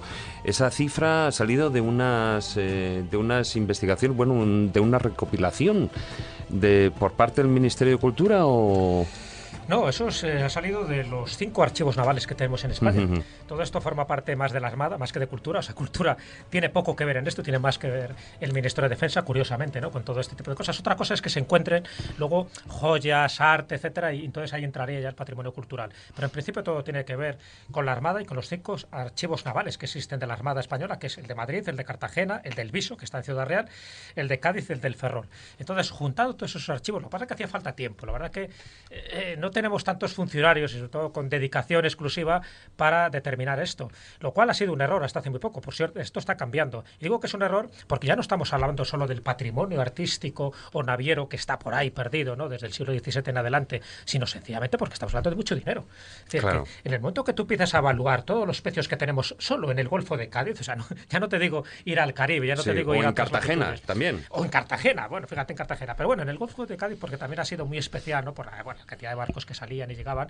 Solo ahí, con los barcos que hay, se ha evaluado en más de 25.000 millones de euros lo que se puede recuperar con unos, más o menos unos 200 barcos. Es decir, si vas sumando esos 1.500 pecios que ya están registrados en función de- del estudio de estos cinco archivos eh, navales, si vas juntando también las investigaciones privadas que está haciendo mucha gente, porque claro, en el momento que hay dinero por medio, pues hay empresas, la Odisea es la más conocida, pero también en España, en el resto de Europa, también hay empresas dedicadas a estas. Hombre, no tan piratas como la Odisea, es decir, se intenta buscar la, la máxima legalidad, porque aquí entramos en uno de los asuntos para mí interesantes de los naufragios. Es decir, vale, el naufragio está ahí, coste de vidas humanas, forma parte de la historia trágica de la humanidad, pero luego hay que rescatar ese cargamento. Y ese cargamento no siempre es plata, no siempre es oro. Es decir, cuando estamos hablando ya del siglo XX, de la Segunda Guerra Mundial, había cargamento atómico, ni más ni menos. O sea, que interesaba llegar, acordaros del submarino del Kursk, por ejemplo, todo lo que había ahí dentro y cómo interesaba que se rescatara cuanto antes, ya no tanto por la vida de los pobres rusos que quedaron ahí muertos, sino porque había armamento nuclear y no querían que llegaran otros que no fueran los rusos primeros. Pero es que te vas muy arriba. Eh, Fíjate, ahora mismo, por ejemplo, hay una práctica que se está eh, realizando en toda Europa y sobre todo en el Rin, pero aquí en España también. O sea, que es lo que es el chatarreo fluvial. O sea, que es dinero también. O sea, Muy bien dicho lo del chatarreo. Claro, el chatarreo fluvial, porque que parece mentira, pero es que todas las, barcas pequeñas o pequeños, mm, pequeñas embarcaciones y tal que se han hundido en lagos y ríos, Sí. en Europa, en el Rin, en muchísimos sitios, ahora no interesaban porque, bueno, estaban ahí y tal, pero es que ahora resulta que hay gente pobre que se dedica a bucear para coger todo este hierro que encuentran ahí para venderlo. Claro. dinero es. Dinero es. Y aquí había que distinguir, yo creo que ya digo, es un poco un matiz importante entre barcos privados y barcos públicos. Me explico, es decir, los barcos que eran de la Armada Española, por ejemplo, van a seguir siempre de la Armada Española porque el Estado español eh, ha existido durante muchísimo tiempo y esperemos que siga existiendo durante muchísimo tiempo. Por lo tanto, eso no prescribe. Pero si estamos hablando de barcos privados, que los hay, ¿qué pasa con eso? ¿Qué qué pasa con ese remanente, con ese caudal, con ese tesoro, con lo que hubiera? ¿Qué ocurriría? Evidentemente, la legislación varía de unos países a otros. Ya digo, siempre y cuando sea público, siempre y cuando el Estado lo reclame, como pasó con el de Nuestra Señora de las Mercedes, ¿os acordáis? Esa legislación Sí. internacional y, lo- y local pues terminó dando la razón a, a nuestro, a nuestro país, porque la cosa era evidente, ¿no? Y, la, y Odyssey pues perdió la batalla, ¿no? Eh, la batalla legal en este caso eh, cuando se encontró ese barco en, la bahía de Cádiz. Todo este tipo de cosas es importante tenerlo en cuenta porque si es un barco privado, si no se reclama, es decir, si, si el armador no reclama ese barco, eh, eh, las aguas territoriales del país que sea, en este caso fuera España, fuera Portugal, tiene hasta tres años Para- para, esperar. Es decir, por decirlo así, si a los tres años no se ha reclamado, automáticamente eso revierte o bien para el Estado o bien para un cazatesoros particular. ¿Por qué? Porque era un barco particular. Entonces, el problema está ahí. Es decir, ¿cuánto se considera un barco privado? ¿Cuánto se considera un barco del Estado? Hombre, yo creo que la cosa está clara. Los galeones famosos españoles que iban a América y que venían y que naufragaban por cuestiones climatológicas o sencillamente porque los ingleses estaban al acecho para hundirles. Con pues, mucha carga de oro. y con mucha carga de oro. Bueno, hay cantidad de cosas ahí por descubrir. Entonces, ahí eso sí que no prescribe, siempre y cuando tú demuestres que realmente ese barco era tuyo. ¿Os acordáis que con Nuestra Señora de las Mercedes decían que como había salido del puerto del Callao, que eso correspondía a Perú? Y dice, hombre, Perú en aquel momento era España, por lo tanto a los peruanos no les, no les corresponde. Es decir, luego hay este tipo de triquiñuelas legales para ver quién se queda con el tesoro. Entonces, bueno, partiendo de esa base, los naufragios han, dado pingos y beneficios a aquellos que saben localizarlos y a aquellos que de alguna forma se, está, se juegan la vida también. Acordaros que una de las novelas de Pérez Reverte, creo que es la, carta esférica, trata un poco sobre esto y los peligros que conlleva ¿no? el buscar un pecio de estas características. Entonces, ahí los naufragios para mí entra en este en esta historia, que además ahora Pablo, yo creo que nos tienes que contar. Yo hablaré del oro, del oro. Claro, exactamente, porque ese oro, ese cargamento, es lo que le pasó, por ejemplo, al Titanic, donde decía que el Titanic era maldito porque, y esto es una leyenda urbana que además luego se desmintió, porque dice que llevaba una momia egipcia y que por lo tanto la maldición de la momia es lo que acarreó el naufragio. Bueno, es una leyenda. Una ¿eh? bobada de mucho cuidado. Eh, es una leyenda, pero totalmente falsa. Nunca llevó ninguna momia. Pero en el caso del príncipe de Asturias sí tiene una maldición y auténtica en relación con el cargamento. sí, en relación al cargamento que primero, después hablaremos del oro, como Jesús ha tocado el tema del oro, en el caso del príncipe de Asturias, el Titanic español, porque, perdón, yo digo antes un dato erróneo, eh, no era 120 metros de eslora, 140 metros de eslora. De eslora, fíjate. Este, fíjate, y un barco bastante grande, pues eh, llevaba a bordo un cargamento de estatuas muy interesantes, porque eran estatuas grandes de bronce, algunas representando ninfas, eh, y esas estatuas habían, era un regalo de la comunidad española en Buenos Aires para el pueblo argentino por la independencia de Argentina y iba a ser eh, establecido, iba a ser montado el monumento en Buenos Aires. Bueno, entonces eh, se hicieron esas 20 estatuas, se encargaron a varios escultores, bueno, primero a un escultor de Barcelona, que era Agustín Querol y Subirats, que era un tipo muy importante y cobró en aquella época ya 800 mil pesetas por el trabajo, que era muchísimo dinero. Yo creo que en 1912 o algo así se empezaron a labrar esas estatuas, pero este hombre eh, muere en pleno trabajo, cuando estaba ahí picoteando o haciendo la fundición de unas estatuas, le tiene un ataque cardíaco fulminante y se muere. Bueno, enseguida, ¿qué hacen? Bueno, tenemos que terminar las estatuas. Eh, los miembros de la comunidad española, ¿no? Buscan otra, allí en Buenos Aires, buscan otra persona y buscan a otro escultor que es Cipriano Folgueras.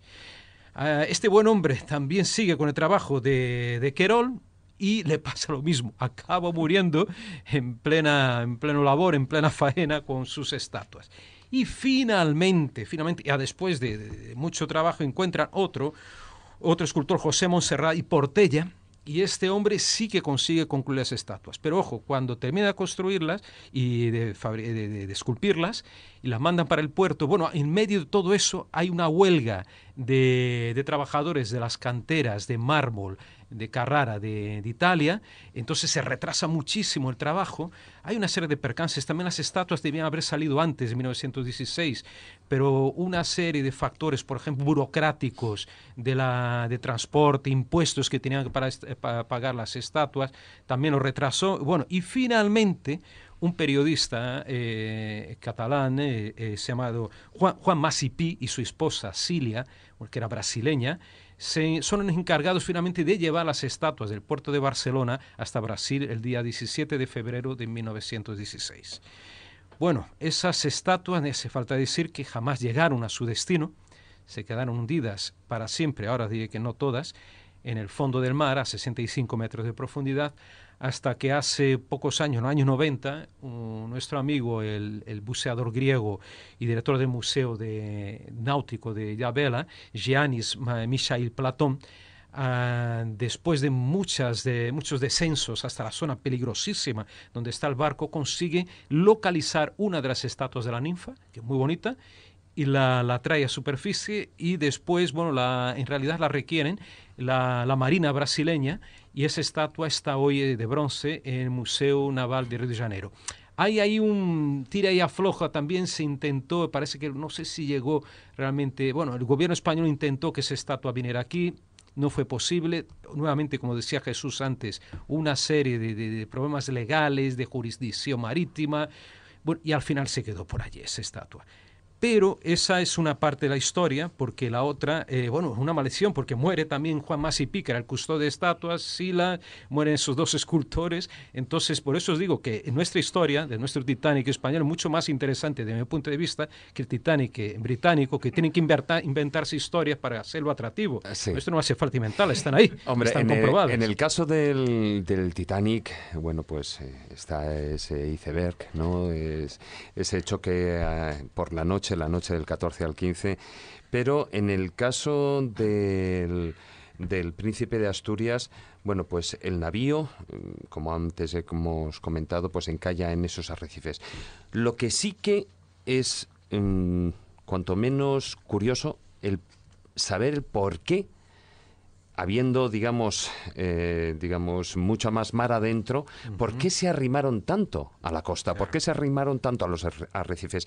¿Qué le llevó realmente a naufragar? Muy bien, eh, David. Entonces, la historia es lo siguiente, solo para... Eh, hay un paralelo, y establezco también un paralelo entre el Titanic y el, y el Príncipe de Asturias, porque ambos se golpean contra algo muy sólido, en el caso de uno, el iceberg, en 1912, allí en, en el Mar del Norte, en el Atlántico Norte y en Brasil una, un arrecife, una inmensa roca, como os dije que, que avisté ¿no? a, corta distancia, con el que el fondo del barco toca, bueno, se rasga literalmente más de 40 metros, ¿no? todo el casco de, de Príncipe de Asturias por debajo, y en menos de cinco minutos el barco se hunde, va a pique, eh, en comparación de casi dos horas que tuvieron los del Titanic para salvarse. Aquí fueron cinco minutos terribles. Además, explotan las calderas, el agua hirviente eh, quema a, la, gente, a los, a los fogoneros y a la gente que estaba en el interior, del, interior barco. del, barco. O sea, imagínate que no tuvieron tiempo ni siquiera de arriar una, un bote salvavidas, cosa que sí tuvieron en Titanic. Entonces yo veo que la tragedia todavía fue peor, la del príncipe de Asturias. Eh, el de, la desesperación, las escenas de gente intentando tirarse al mar, conseguir, bueno, gente que se eh, que intentaba robar al otro, quitarle el chaleco salvavidas para, como pasó con un niño, o, a, a, uno de los niños que iba a, bordo, que era argentino, de 10 años, eh, le quitan el chaleco salvavidas, mm, un adulto, ¿no? Y el niño se tira al mar y por suerte se salva, ¿no? Escenas como esas se vieron en un momento de desesperación, claro. Y después de, cientos de cadáveres que se, que se estrellaron contra los, riscos, la, la costa de Illavela. Pero tú me preguntabas, David, sobre el motivo, sobre ¿Qué le llevó a navegar tan cerca de la costa? Y estaban pocos metros, centenares de metros de la costa, y el arrecife también, un poquito más. Y eh, el tema es que el, gran misterio posiblemente lo tenga una conspiración, que el barco también la tiene. No, podemos comprobar esa historia, eh, lo plantearon varios investigadores, entre ellos también Isidor Prenafeta, el mismo Giannis Michel Platón, el griego. Isidor es el nieto de un superviviente del barco, de Gregorio Siles.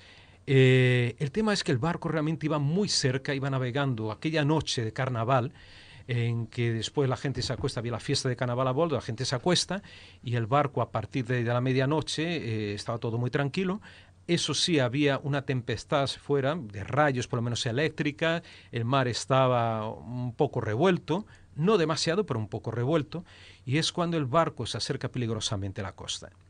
Unos motivos podía ser, lo, barajaron varios investigadores, el tema del magnetismo, o sea, de la, de la magnetita presente en Illabela, que pudo haber desviado realmente la brújula. Ellos durante el día no podían navegar con ese sextante porque tenían que eh, navegar mm, más o menos por estimación, porque claro, no, no, no, se veía el cielo, no podían, entonces dependían de la brújula. Y si fuera así realmente, esa brújula hubiera sufrido esas influencias ¿no? del campo magnético regional, local, pues el barco realmente pudo haberse desviado demasiado y llegado muy cerca de la costa. Pero hay otra teoría. Y esa teoría es más, eh, digamos, no es fácil de comprobar, no se puede comprobar de momento, pero es la del oro que iba a bordo. Y ahí tenemos otro, elemento adicional que... El tesoro de Montecristo. Eh, exactamente. ese es otro, ese es otro tesoro. ese está en Illavela también. ¿eh? y ese es más antiguo porque ese viene también de las colonias españolas, ese oro. Bueno, es que es, y con los piratas, que de verdad. Es que es increíble. Vamos a ver. tenemos... que también tenía su, su carga de, de, malditismo. Jesús, estamos otra vez en lo mismo. Mira, como tú hablarás después de España fabulosa, tenemos mil historias y siempre estamos valorando siempre lo de fuera, el Titanic y tal. No me canso de repetirlo. Por favor, que vamos a dar un poquito más, poner un poco más de interés nuestras historias que son muy buenas. Y en este caso, el oro que iba a bordo, bueno, la, la historia es así que no se sabía nada del oro que iba a bordo del Príncipe de Asturias hasta hace unos años, cuando una empresa de seguros de británica eh, se encuentra un documento en esa empresa diciendo que en el barco iban 11 toneladas de oro. Bueno, ¿para qué iba ese oro? O sea, eh, ¿a dónde iba ese oro? ¿De quién era ese oro? Especulaciones. Una de ellas es que ese oro serviría, era oro británico, que pagaría eh, a, a, a, a, los argentinos por los cereales durante la Primera Guerra Mundial, porque necesitaban en plena guerra, los británicos necesitaban cereales. Otros decían que era oro español para abrir un banco en Buenos Aires. Y finalmente la tercera hipótesis, que es muy curiosa, me parece un poco más absurda, que era el oro para financiar la Revolución Zapatista de México.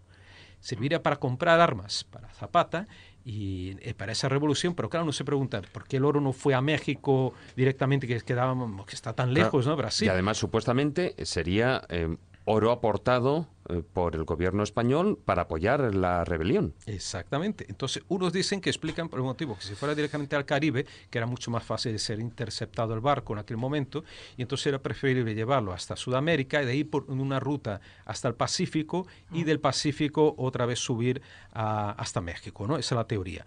Bueno, esas son ¿qué pasó con esas 11 toneladas de oro? La historia eh, que la relaciona con el accidente sería que el barco se hubiera acercado, que era un oro clandestino, el barco se hubiera acercado demasiado a la costa para hacer un trasvase de ese oro, una embarcación más pequeña, muy cerca de la costa de Isabela. Y ese, eh, entonces, según cuenta Isidoro Peranafeta, el, el abuelo de él pudo haber sido testigo de ese trasvase del oro durante una noche, o sea, la noche anterior a, al accidente, ¿no? a, la, tragedia del barco, eh, vio como algunas grúas, una grúa levantaba eh, unas cajas muy pesadas, no muy grandes, pero muy pesadas, que se supone que sea el oro, ¿no? que estuviera en su interior, y que se acerca un barco que en paralelo, navega en paralelo, con las luces apagadas, y traspasan ese oro a esa pequeña embarcación. Y esa pequeña embarcación va hasta la costa y supuestamente hubiera ido junto con ellos el capitán José Lotina, miembro de, o sea, que sería miembro de esa historia, de esa conspiración, junto con algún otro oficial del barco. Eso no, a lo mejor no se puede probar porque hay eh, testimonios de que vieron a la capitán José Lotina eh, en, aquella noche de la desgracia, a las 4 horas y, y, 15 minutos, en el puente de mando y que una ola le arrebata ¿no? del puente de mando y le manda al mar. ¿no? y se muere ahí. Otros dicen que se suicidó, que sería algo también un poco más difícil de explicar. Pero bueno, entonces el barco al acercarse demasiado y de forma peligrosa hubiera dado, hubiera, hubiera golpeado contra este enorme arrecife, esta roca bajo el agua. ¿no? Eh, ¿Qué pasó con el oro? Mm, una de dos, si es realmente cierta la hipótesis de que fue por tierra, que fue en ese otro barco, realmente se fue por tierra y pudo haber ido a Buenos Aires o a México o a cualquier otro lugar. Y si no es así, si el, oro permaneció a bordo, ¿dónde está ese oro? Entonces, eh, durante cuando estaba escribiendo 1916 el Titanic español, encontré, rastreando la Hemeroteca Nacional, eh, la Hemeroteca Nacional de Río de Janeiro, un periódico de 1916 del mes de mayo.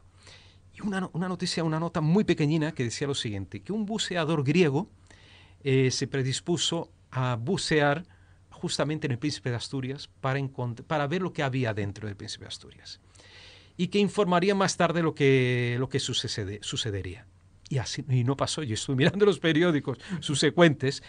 Entonces yo me imagino, una de dos, o este hombre no encuentra nada, o este hombre encuentra algo y se calla. Se lo queda. Y se lo queda. ¿no? Otros dicen que no, que el oro estaba camuflado entre la misma... Eh, entre el casco, o sea, que fue eh, fundido especialmente o introducido entre los hierros del casco del, bar, del barco uh -huh. y que después ya desmontarían parte ¿no? de esta armazón, de, este, de estos metales para sacar el oro no sé, me parece también un poco complicado la, la operación. Pero se, poco... eh, digamos, se ha bajado al barco en varias ocasiones, ¿no? Varias ocasiones, incluso Giannis hablé con él, entrevisté para el libro, el, el, griego, él bajó en más de 100 ocasiones y es muy difícil porque poquísimas, poquísimos uh, días al año es posible bajar a barco por las condiciones que expliqué antes, que el agua muy turbulenta, eh, se ve mal. Entonces, en esos pocos días de, de ventana que tenía él para bajar, él, él, se encontró con muchas piezas. Bueno, de hecho, me enseñó platos, eh, cubiertos del, del, barco de plata. Eh, el barco era muy lujoso, era un barco muy bonito. Además, tiene una escalinata parecida al Titanic a bordo. ¿No? o, incluso hasta más bonita. Y entonces él, eh, me contaba que realmente era peligroso porque se podían cortar con los hierros. Aparentemente, ya en los años 50, Werner Krauss, que era un buceador alemán, eh, que era confundido además con un comandante de un submarino eh, nazi de aquella época, porque era un homónimo, pero no lo era, este era más joven, Werner Krauss ya había eh, dedicado, como decíais antes, o Juan Ignacio creo, a desmantelar el barco para sacarle hierro, acero, lingotes de cobre, de cobre que para eso eh, que podían venderlo y recuperar dinero de la inversión que habían hecho en el buceo y ganar algún dinerillo. Además, según eso también llevaba estatuas de bronce. Exactamente que no sabemos qué pasó con las demás. Entonces, eh, todo eso también era, es valor, es dinero. Entonces, el barco parece que está hoy roto o separado en tres partes, porque realmente con el trabajo de desmantelamiento bajo el agua, que era difícil, pero con, eh, con varios instrumentos, estos, el, eh, el alemán y más gente, consiguieron en parte desmantelarlo, quitar metal, ¿no? y metal de cargamento y metal de la misma estructura del barco para venderla. Entonces ya pudo haber desaparecido algo ahí. Hoy en día se encuentra en pésimas condiciones, hay material todavía, hay mucho material. Y hay una parte del barco que está lleno de calaveras, que un buceador bajó allí, o sea que todavía debe haber muchísimos, bueno, restos de cadáveres ¿no? allí dentro. De todas maneras, hay un detalle técnico que a mí me llamó mucho la atención. Si es una zona de tan fuertes turbulencias, tan complicada, de visibilidad tan baja, y tienes que bajar 61 metros, ahí no vale un buceador normal y corriente. No, no, no, no. Ni unos equipos normales y corrientes. Ahí hay que bajar con unos plomos buenos y además con la compresión muy, muy ajustada. En el libro hay una foto, no sé si creo que hay una foto de, un, de los años 50 de Werner Krauss buceando con estos, con las escafandras estas antiguas, ¿no? Que tenían las botas de plomo y tal, y, además un, tejido, una tela muy, muy dura, muy resistente, porque algunos de ellos se cortaban eh, e incluso la, piel o el mismo el traje de submarinista que llevaban por los hierros, porque tienen que bucear entre hierros y puede ser mortal. ¿eh? Uno de ellos salió muy mal herido, un reportero brasileño creo que intentó bajar en los años 50 terminó muy mal, ¿eh? sangrando realmente Pero se, ¿se tiene constancia de que haya muerto algún eh, algún atrevido que buscando ahí oro o buscando piezas de valor? No, y si, y se ocurrió, eso se cayó. Se ocurrió será claro, claro. Pero, aquí, no se ha utilizado como no se ha utilizado como leyendas, ¿no? Para para, eh, para echar atrás a la gente. Mira, hay unas leyendas, no sé si mm, básicamente por ese motivo, pero cuando los cadáveres, porque fueron cientos de cadáveres que llegaron a las playas, había, dicen que un pescador recogió más de, de 100 cadáveres en sus redes de pescar por la noche, una cosa, ser una escena dantesca, ¿no? Y hay una, una playa se llama Playa, playa de las Caveiras, de las Calaveras, que estuvimos después de salir del lugar este del accidente, del naufragio, eh, navegamos hasta esta playa totalmente desértica, solo se llega por el mar, muy bonita, un paraíso, y allí, ¿qué pasó? Allí se juntaron, nos dicen 20, 30, 40 cuerpos, entonces las llaman calaveras, justamente porque había muchos cadáveres. Los quemaron en piras, hicieron piras humanas, los quemaron para evitar enfermedades y tampoco había mucho espacio para enterrar, enterraron quiero, algunos cadáveres allí y curiosamente el chico no quería, el barquero, no quería ir allí. Y entonces yo insistí con él, le pagué algo más y ahí sí que fue, ¿no? Fuimos y desembarcamos en la playa. ¿Por qué? El motivo era que tenía, el padre de él le contaba que en esa playa se aparecían espectros como una procesión humana que caminaba por las noches. Eran espectros semiluminosos, un poco luminosos, eh, como si fuera una especie de santa compañía, más o menos. ¿eh? Eh, y entonces ellos atribuían esas apariciones en la playa a las víctimas del príncipe de Asturias. que los caizares habían descubierto, los nativos de allí. Pablo, antes has hablado de, eso, del oro que no se ha encontrado, ¿no? Y también hablabas de las estatuas, que en parte es lo que dio esa leyenda de, Barco Maldito. Y dijiste que algunas de esas estatuas sí se habían recuperado.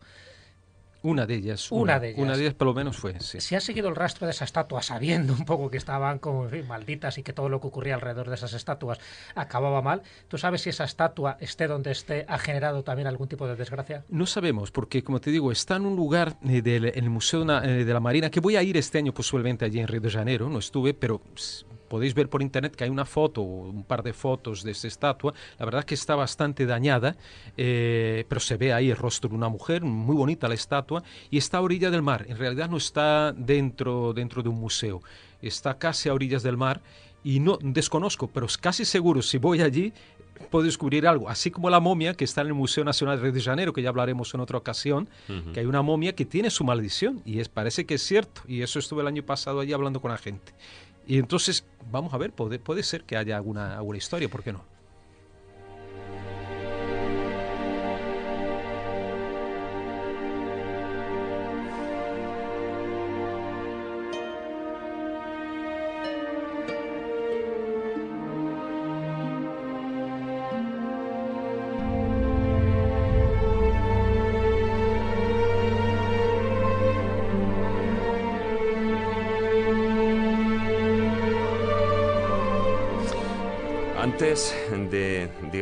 Dejar así, de aunque sea de soslayo, el tema de- del príncipe de Asturias y entrar con otros temas, sí que me gustaría preguntarte qué trascendencia tuvo la noticia del naufragio. Muy buena pregunta, David, porque es uno de los motivos porque prácticamente hoy no nos llegó casi la historia ¿no? del Príncipe de Asturias o el Titanic español. Eh, muy pocas, si veis en aquella época, yo claro, me tuve que rastrear toda la prensa española básicamente y brasileña, y en española mucho menos que en Brasil, lógicamente en San Paulo, y entre San Paulo, Río y Santos, que era la ciudad más cercana a la- al accidente, eh, gran ciudad, mm, hubo un poco más, hubo más noticias, ¿no? Pero en ámbito regional apenas. En España hubo alguna noticia en el ABC, La Vanguardia, podéis verlo, pero mm, digamos Poco más, ¿no? poco más, ¿no? Lo curioso es, entonces preguntamos, ¿por qué no se divulgó tanto? Entonces podemos hablar de dos cosas.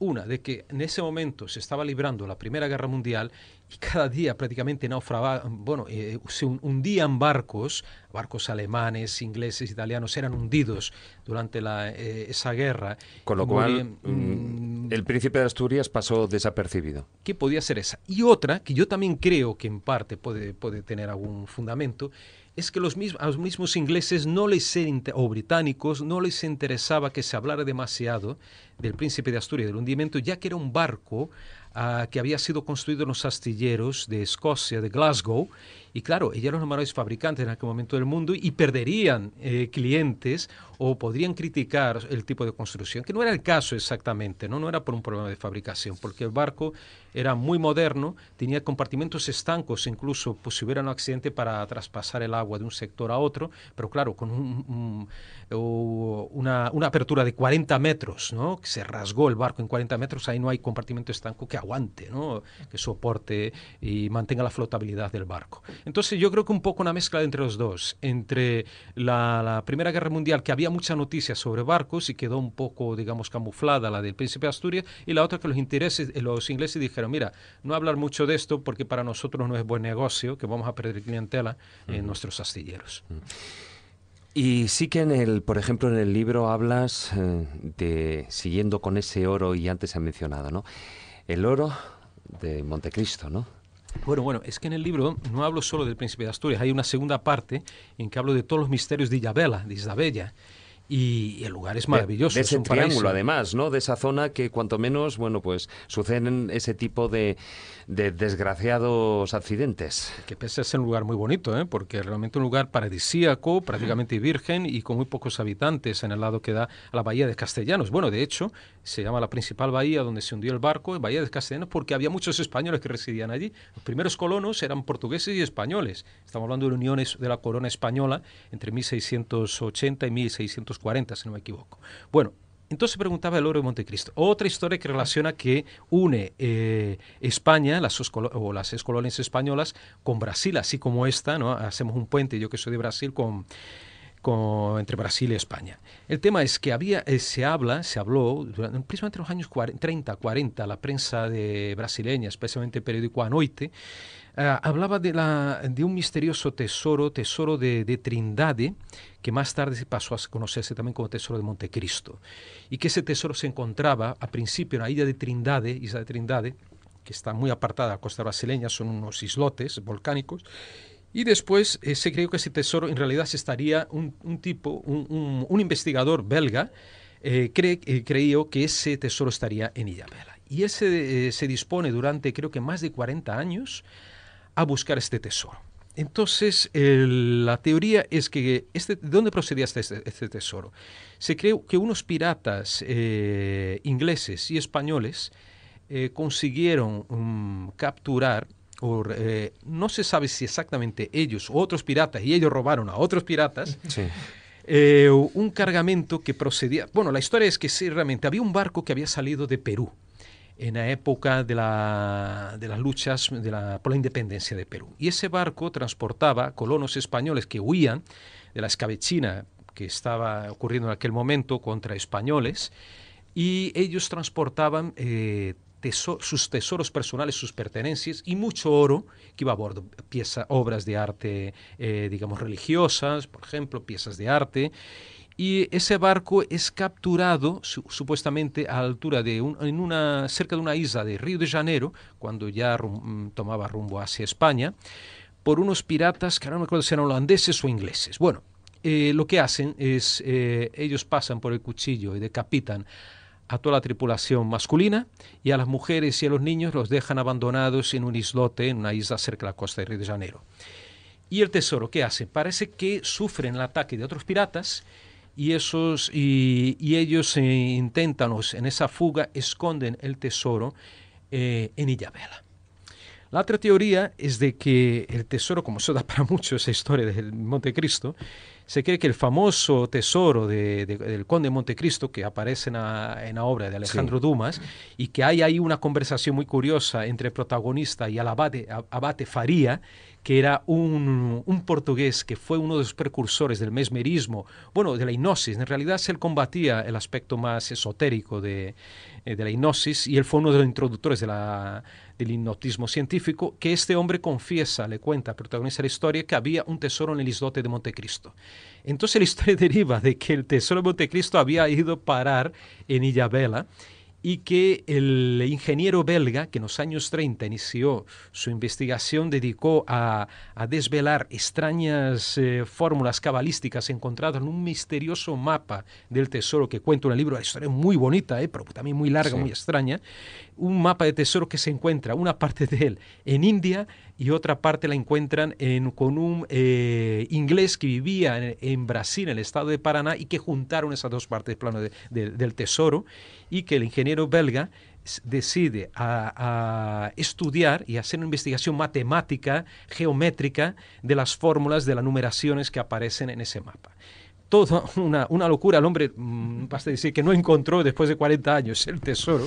El pobre murió, murió pobre, además, gastó todo ese dinero buscando a él no le sirvió, pero sí que le sirvió a Alejandro Dumas como, bueno, como un buen argumento. Que sería una fuente de inspiración. Sí, exactamente. bueno, una historia tremenda, tremenda. Bueno, fijaros eh, que estamos hablando de, de este naufragio del Príncipe de Asturias en un año que fue muy trágico a efectos de naufragios, porque estamos en, primera, en la Primera Guerra Mundial y ahí también ocurrió el incidente del Queen Mary en ese mismo año, en 1916, donde la batalla de Junlandia, que está considerada como la batalla peor y la mayor batalla, naval, de la Primera Guerra Mundial. Ahí murieron más de 1.200 personas y luego el príncipe Humberto, también en ese año, un torpedo de un submarino austrohúngaro que lo manda al fondo del mar con 1.926 personas. Y al año siguiente ocurre lo que comentó David al principio, la explosión del Halifax. ¿no? al final, por el choque de, un vapor y de un carguero, pues se cargan, pues eso, la ciudad, prácticamente la ciudad canadiense de, de Halifax, con más de, bueno, 9.000 víctimas, no todos muertos, pero fue una auténtica tragedia porque prácticamente se carga en todo el puerto. O sea, que estamos hablando de, unas, de unos años, en concreto ese año 1916, bastante nefasto en cuanto a los naufragios, pero ahí tiene razón Pablo. Es decir, así como estos que yo he comentado son relativamente conocidos, el Queen Mary y el Príncipe Humberto, sin embargo, del Príncipe de Asturias prácticamente no se habla porque a lo mejor no tuvo que ver con la Primera Guerra Mundial y no tuvo mejor esa repercusión mediática, ¿no? Pero en muertos, pues Sí, pero por ejemplo, el caso de Valvanera sí que se habla, bueno, más y fue pues apenas tres años más tarde, más tarde, exacto. No, no, es como te digo, no, no sabemos exactamente, pero yo creo más bien por esta cuestión. Como dijo Jesús ahora mismo, recordó muy bien cifras muy interesantes de otros barcos que se hundieron hundieron y con tanto barco hundido, pues quedó diluido, digamos, el pobre príncipe de Asturias en toda esa historia. Bueno, pues han sido. ¿Querías apuntar algo más? No, nada, Jesús? no. Luego hay otro tipo de naufragios. En fin, también cuando estamos hablando de, de barcos mediáticos como el Maine, ¿no? Ese acorazado Claro. de segunda clase estadounidense que lo hunden ellos mismos, ¿no? Para eh, declarar la guerra a España. Aunque digan que no, ¿no, Y- Jesús? no, ¿no? bueno, no, hombre, pues yo creo que ya está súper demostrado, ¿no? Bueno. En 1898 y cómo también pues aquello tuvo aquella repercusión y es verdad que murieron eh, más de 260 personas, ¿no? Norteamericanas, pero encima pues eso provocado por ellos. Ese fuego, eh, fuego amigo para provocar guerras es muy peligroso y también este tipo de naufragios pues di- dicen mucho. Hombre, el caso, yo me- tal cual he terminado lo que era la introducción, me gustaría también comentarlo aquí brevemente. El caso más dramático, de mayor tragedia marítima, el Guzlov, además, eh, que se fue a finales de la Segunda Guerra Mundial y precisamente, precisamente, tanto eh, los, eh, los rusos como los alemanes pues no quieren hablar del tema. Por una parte, los alemanes eh, estamos hablando de alrededor de 9.000 personas que fallecieron.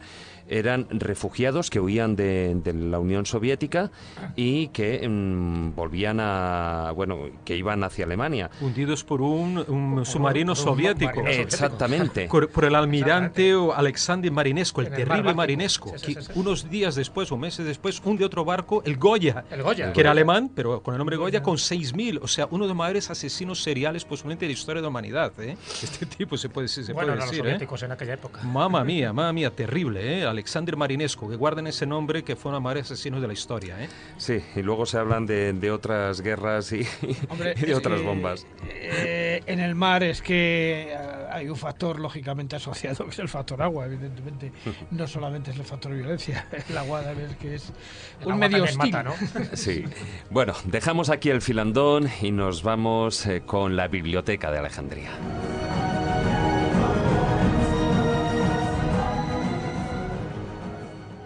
Historia, leyendas, misterio, lugares mágicos. La escóbula de la brújula.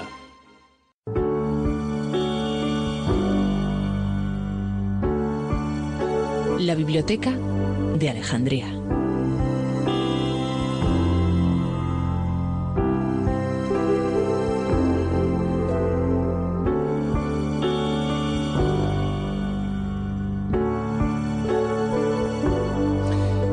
En esta ocasión en la Biblioteca de Alejandría vamos a hablar de viajes inexplicables, de levitaciones, de saltos en el tiempo, de raptos, de eh, teletransportaciones y abducciones.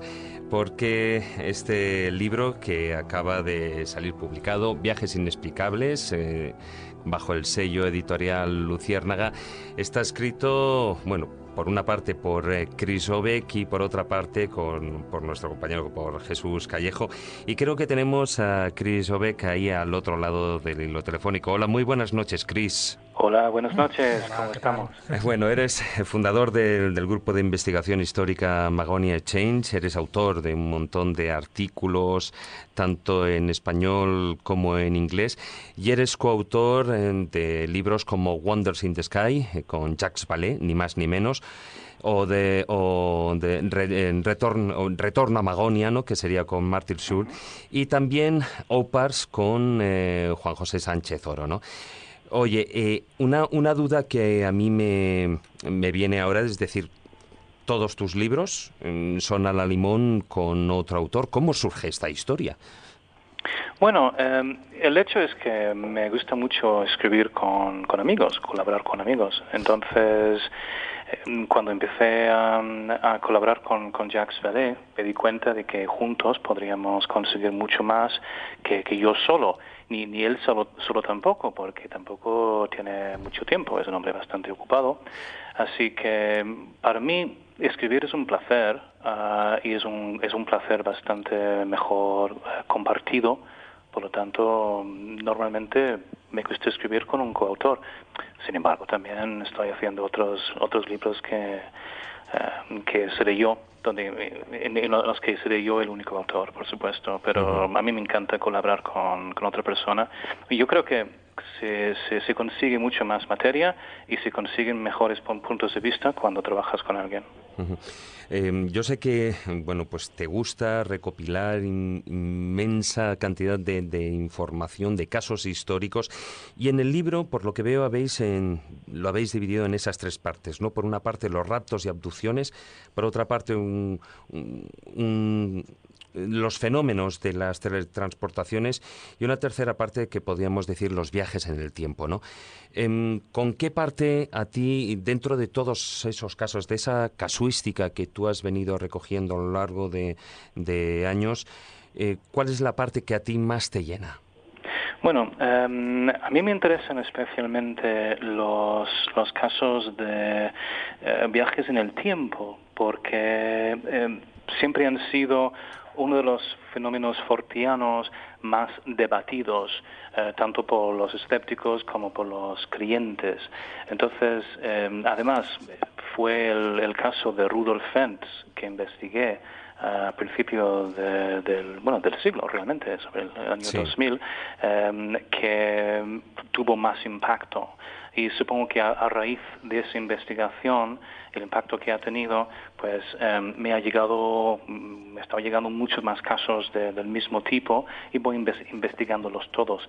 Creo que em, es un fenómeno bastante interesante la, la idea de poder viajar en el tiempo. Entonces, para mí tiene que ser una de las partes más interesantes del libro, por supuesto una de las cosas que nos motivó a Chris a mí a escribir este libro, ¿no?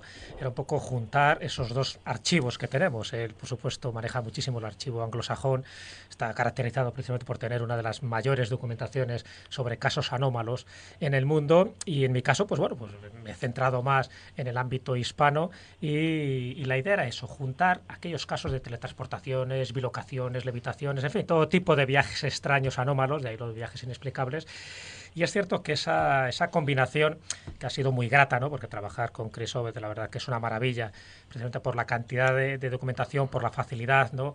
a la hora de, traducirlo, y sobre todo por eso, porque luego tiene todo un ritmo bastante homogéneo, y él es cierto que se ha caracterizado más por esa parte escéptica de muchos de los casos, ¿no? lo que no quiere decir que yo no lo sea. Y algo que puede llamar la atención de este libro es que se desmitifica algunos de los casos célebres de desapariciones, o por lo menos de viajes en el tiempo o de esos saltos tan temporales. El caso de Rudolf Fend es el más conocido posiblemente, ¿no?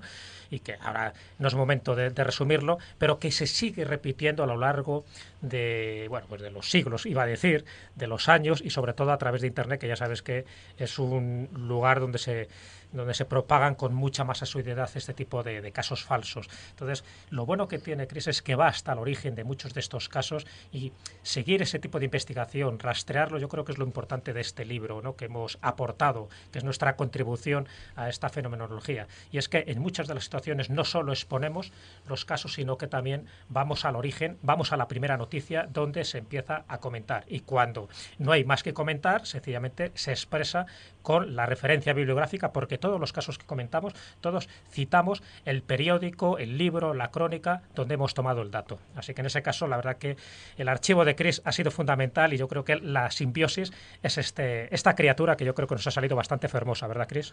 Sí, yo, estoy de acuerdo. Es que cuando, cuando surgió la posibilidad de compilar un buen número de casos eh, de este tipo en un libro para la editorial Luciérnaga, que sabía que era una muy buena oportunidad para colaborar con, eh, con Jesús por fin, ya que llevábamos unos cuantos años hablando de trabajar juntos en, un, en, un, proyecto común.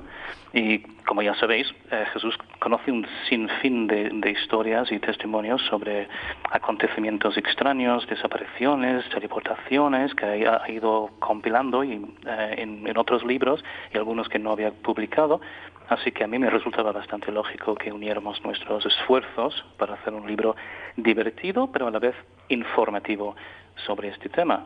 Y creo que los lectores podrán comprobar que nos complementamos estupendamente, porque cada uno hemos logrado juntar piezas que el otro desconocía. Y es que es un tema tan enorme y toca campos tan diversos como los ovnis, los fantasmas, el espiritismo, la religión, que yo creo que podríamos juntar otras 300 páginas de, casos sorprendentes sin repetirnos en ningún momento. De todas formas, el, libro bien podría llamarse, y por lo que estáis contando, ¿no? ese arte de, de, desplazarse por el espacio y por el tiempo. ¿no? Y habéis, dentro de todos esos casos que vosotros tenéis en, recopilados en archivos, eh, me imagino que os habréis encontrado a la hora de investigarlos pues con muchos fraudes, con muchos fakes, eh, con, con incluso, bueno, pues eh, casos que han sido invenciones literarias que luego con el tiempo se han considerado, se han ido considerando y también por, por lo que es Internet como casos verídicos. pero también tendréis esos otros casos en los que no habéis encontrado una, una causa fraudulenta ambos lados de la verdad lo habéis plasmado en el libro o solo os habéis dedicado a los casos sobre los cuales no habéis encontrado una explicación? la verdad es que el, libro lo recoge todo. es una colección de testimonios o fragmentos de la historia que representa ah, la fascinación que tiene el ser humano con la idea de que existen fuerzas mayores que nosotros que en cualquier momento pueden tocarnos, agarrarnos, lanzarnos al aire o, transportarnos de un sitio a otro. Entonces, existe todo tipo de testimonios, algunos más em, dudosos que otros, pero bueno, lo apuntamos en el libro, los que, los que nos parecen un poco dudosos, pero aún así tienen bastante validez, porque para mí por lo menos todo esto tiene dos lecturas. Una más literal, según la cual somos como seres de suficiente importancia como para atraer la atención de seres sobrenaturales que en realidad son superiores a nosotros, pero por otro lado también se puede interpretar simbólicamente. Cada acto de levitación significa acercarse un poco más al cielo, ah, el, miedo de ser raptado por los duendes puede ser como una manifestación del miedo que sentimos hacia lo desconocido anécdotas sobre la desaparición de niños, como Oliver Lurch, eh, cuyo caso eh, describimos en el libro, pues pueden ser como una especie de síntoma del instinto primitivo de, querer proteger a nuestros hijos. Y luego, viajar en el tiempo. Eh, sería, por un lado, un hecho de enorme importancia, si pudiéramos conseguirlo, con consecuencias posiblemente catastróficas, pero a la vez quizás representa nuestras ganas de, poder deshacer los errores del pasado o observar las consecuencias de nuestros actos en un futuro que nunca veremos. Así que en el libro dejamos que el, lector llegue a sus propias conclusiones. Nosotros queremos entretener, eh, pero a la vez hacerles pensar. Sí, no, lo acaba de comentar muy bien Chris. De hecho, hay un capítulo en el libro que eh, se titula Entre lo falso y lo fraudulento, ¿no? donde dejamos bien claro qué casos son falsos y que además han tenido mucha más repercusión mediática. Hemos hablado de Rudolf Fenn, el caso de Oliver Lech, el de David Land, el de Bruce Burkan. Es decir, esos casos sí sabemos recientemente que son falsos y se demuestra, ¿no? siguiendo el rastro. Y hay otros que son la gran mayoría, porque ese es un pequeño capítulo comparado con todo el libro, donde sencillamente ahí dejamos un poco el dato. Es decir, ahí está reflejado. Algunos, desde mi punto de vista, tienen todos los visos de credibilidad. Estoy hablando de un caso muy famoso que eran los fantasmas de Versalles. ¿Te acuerdas? Aquellas dos señoronas ¿no? inglesas que tuvieron ese salto temporal donde vieron a María Antonieta a principios del siglo XX y donde no se ha demostrado ninguna trampa y cartón. Es decir, que donde no hay falsedad, donde se sabe que no hay ninguna intencionalidad, ahí queda expuesto y sencillamente hay que rendirse a la evidencia de que hay muchas cosas extrañas, que no todo se puede explicar, que no todo es falso, que no todo son eh, OAS o bulos o intencionalidades comerciales. Es decir, hay casos que rompen un poco la lógica y sobre todo que rompen las leyes físicas, y en concreto de que alguien pueda estar en dos sitios a la vez o que alguien se pueda desplazar a unas velocidades increíbles. Todo eso lo contamos desde el punto de vista del folclore, del chamanismo, de la ciencia y desde todas las disciplinas que nosotros conocemos. Así que bueno, yo creo que queda como una casuística de rarología donde cada uno, como bien decía Chris, que saque sus conclusiones, porque hay sitios donde ya no podemos llegar más. Hmm. Una última pregunta, Chris. Em, con este libro, ¿tú crees, o digamos con toda la eh, información que aportáis en él, ¿tú crees que es posible la realización de esos viajes en el tiempo? Mm, bueno, yo creo que existen ciertos indicios de que han pasado cosas eh, que desconocemos. Me gustaría muchísimo pensar que alguno de estos casos, todos, alguno por lo menos, eh, sea cierto. Entonces, eh, no voy a negarlo. A mí me encantaría pensar que sí. Entonces, a mí me hacen pensar, me hacen soñar y quién sabe, si uno, si uno resulta ser cierto, pues tampoco me extrañaría tanto. No sé, el universo es un lugar bastante extraño, ¿no? Entonces, ¿por qué no? Pues ahí queda, ahí queda lo dicho y lo que sí que sin lugar a dudas eh, recomendamos desde aquí, desde la escóbula de la brújula, la lectura de este libro que está justo recién calentitos, que acaba de salir en las librerías, Viajes inexplicables, escrito por Chris Obeck y Jesús Callejo y publicado por la editorial Luciérnaga. Muchas gracias, Chris, por haber estado aquí con nosotros. Gracias a vosotros. Es un abrazo. Hasta luego. Hasta luego.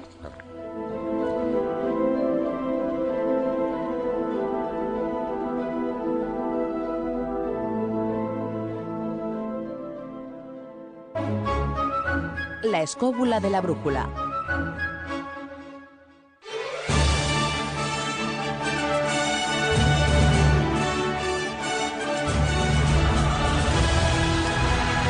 Bueno, Jesús, salimos con esta música de esos viajes inexplicables que yo no sé si nos llevan por mar, por aire o, a través del espacio y del tiempo.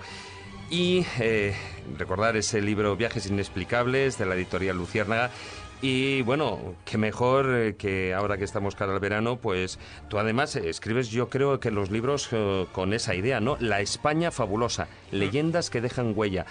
Acaba de salir, eh, publicado por Bucket, y además que es un libro súper veraniego para, para recorrerse nuestra mal llamada piel de toro, pues de punta a punta con leyendas. Pues hombre, esa es un poco la idea. Yo creo que es un libro muy fresco, muy veraniego y sobre todo a aquel que le guste las rutas. Las rutas no tanto de lugares mágicos, porque fíjate en este libro se llama La España fabulosa, porque no son tanto esos lugares mágicos o misteriosos, sino más bien lugares chocantes, insólitos. De hecho, fíjate que eh, el, título original que yo había propuesto, lo que bueno, cuando yo sabía que tenía su cierta guasa, era La España rara, pero que muy rara. a ti te gustan los títulos raros, raros, raros. Y por ahí van los tiros.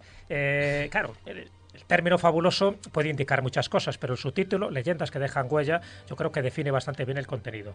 Eh, son muchos lugares los que cito, y, nos vamos a más de 350 páginas, son muchos los lugares que cito, pero todos ellos con esa circunstancia, que son leyendas que de alguna forma han dejado un rastro, una huella, no solo en las tradiciones, sino también física, algo que tú puedes fotografiar.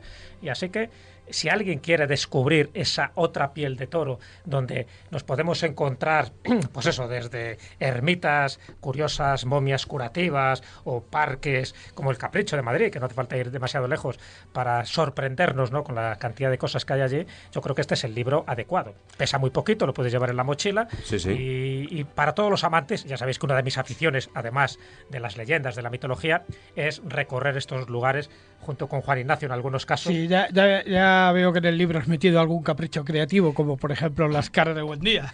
Por ejemplo, ¿no? O el Camino Encantado, ¿no? Que es toda una ruta en Asturias para ver in situ y además de forma tridimensional los seres mitológicos de Asturias. Ahí te puedes encontrar de frente con el patarico, con el busgoso, con el trasgo, con la sana. Entonces, qué bien, ¿no?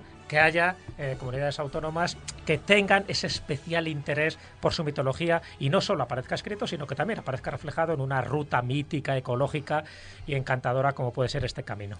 Sí, bueno, aquí apuntas, bueno, 50.000 eh, preguntas, porque hay 13 ocas, ni una más ni una menos, en el claustro de la Catedral de Barcelona.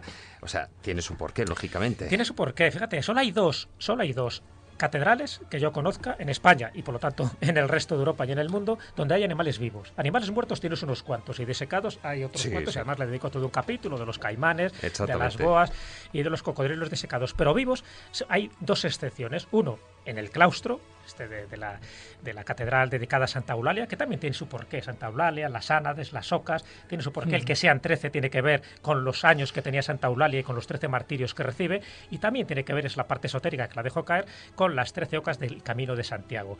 Y en otro lugar es Santo Domingo de la Calzada. ¿Sabes qué? A raíz de aquel milagro famoso, es en el único lugar, en un lugar tan sagrado como una catedral donde hay un gallo y una gallina vivos, que cada vez que mueren se les repone, y cada vez que hay un huevo, ese huevo tiene carácter sagrado. Cuidado con tocar los huevos de la de, la catedral riojana. Pero Jesús, el libro es muy bueno en el sentido que primero es un libro de bolsillo muy práctico para llevar ahora en verano.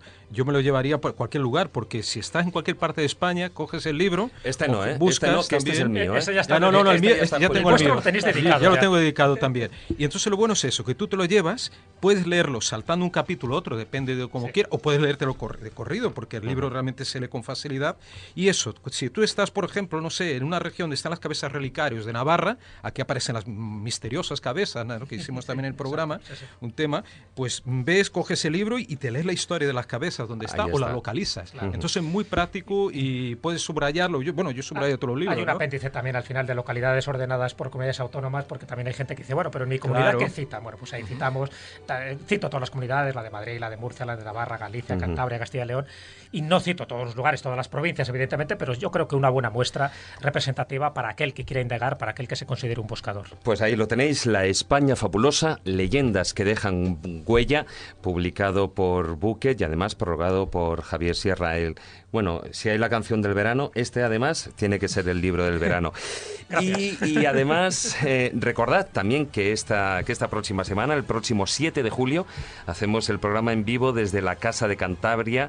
Os recuerdo que quien quiera asistir deberá enviar un correo electrónico a eventosescóbula.gmail.com y dar nombre y apellidos y el número de DNI de las personas que, bueno, pues que no quieran perderse el último programa de esta temporada.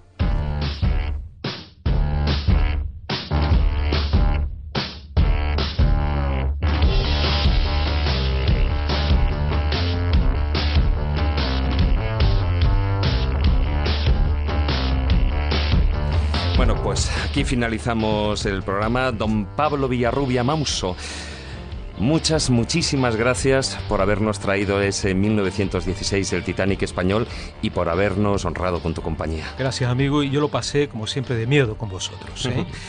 Muchas gracias y muy buenas noches, ¿Qué recuerdo, me, ¿Qué recuerdo me ha traído el programa de hoy cuando naufragué en el estanque del retiro con la barca? bueno, eso, eso habrá que contarlo con pelos y señales. Muy buenas noches, Jesús. Buenas noches, David, y el día 7 nos vemos todos allí. Ahí estaremos. Queridos escobuleros, a todos vosotros, muchas, muchísimas gracias por acompañarnos durante estas dos horas de programa. Os recordamos, como hago siempre, nuestra página web, laescóbula.com, y nuestra presencia en las redes sociales. En Facebook, la página oficial La Escóbula de la Brújula y en Twitter nuestro perfil es arroba escobuleros. Buenas noches. Tratad de ser felices e ilustraos. Hasta la próxima semana, amigos.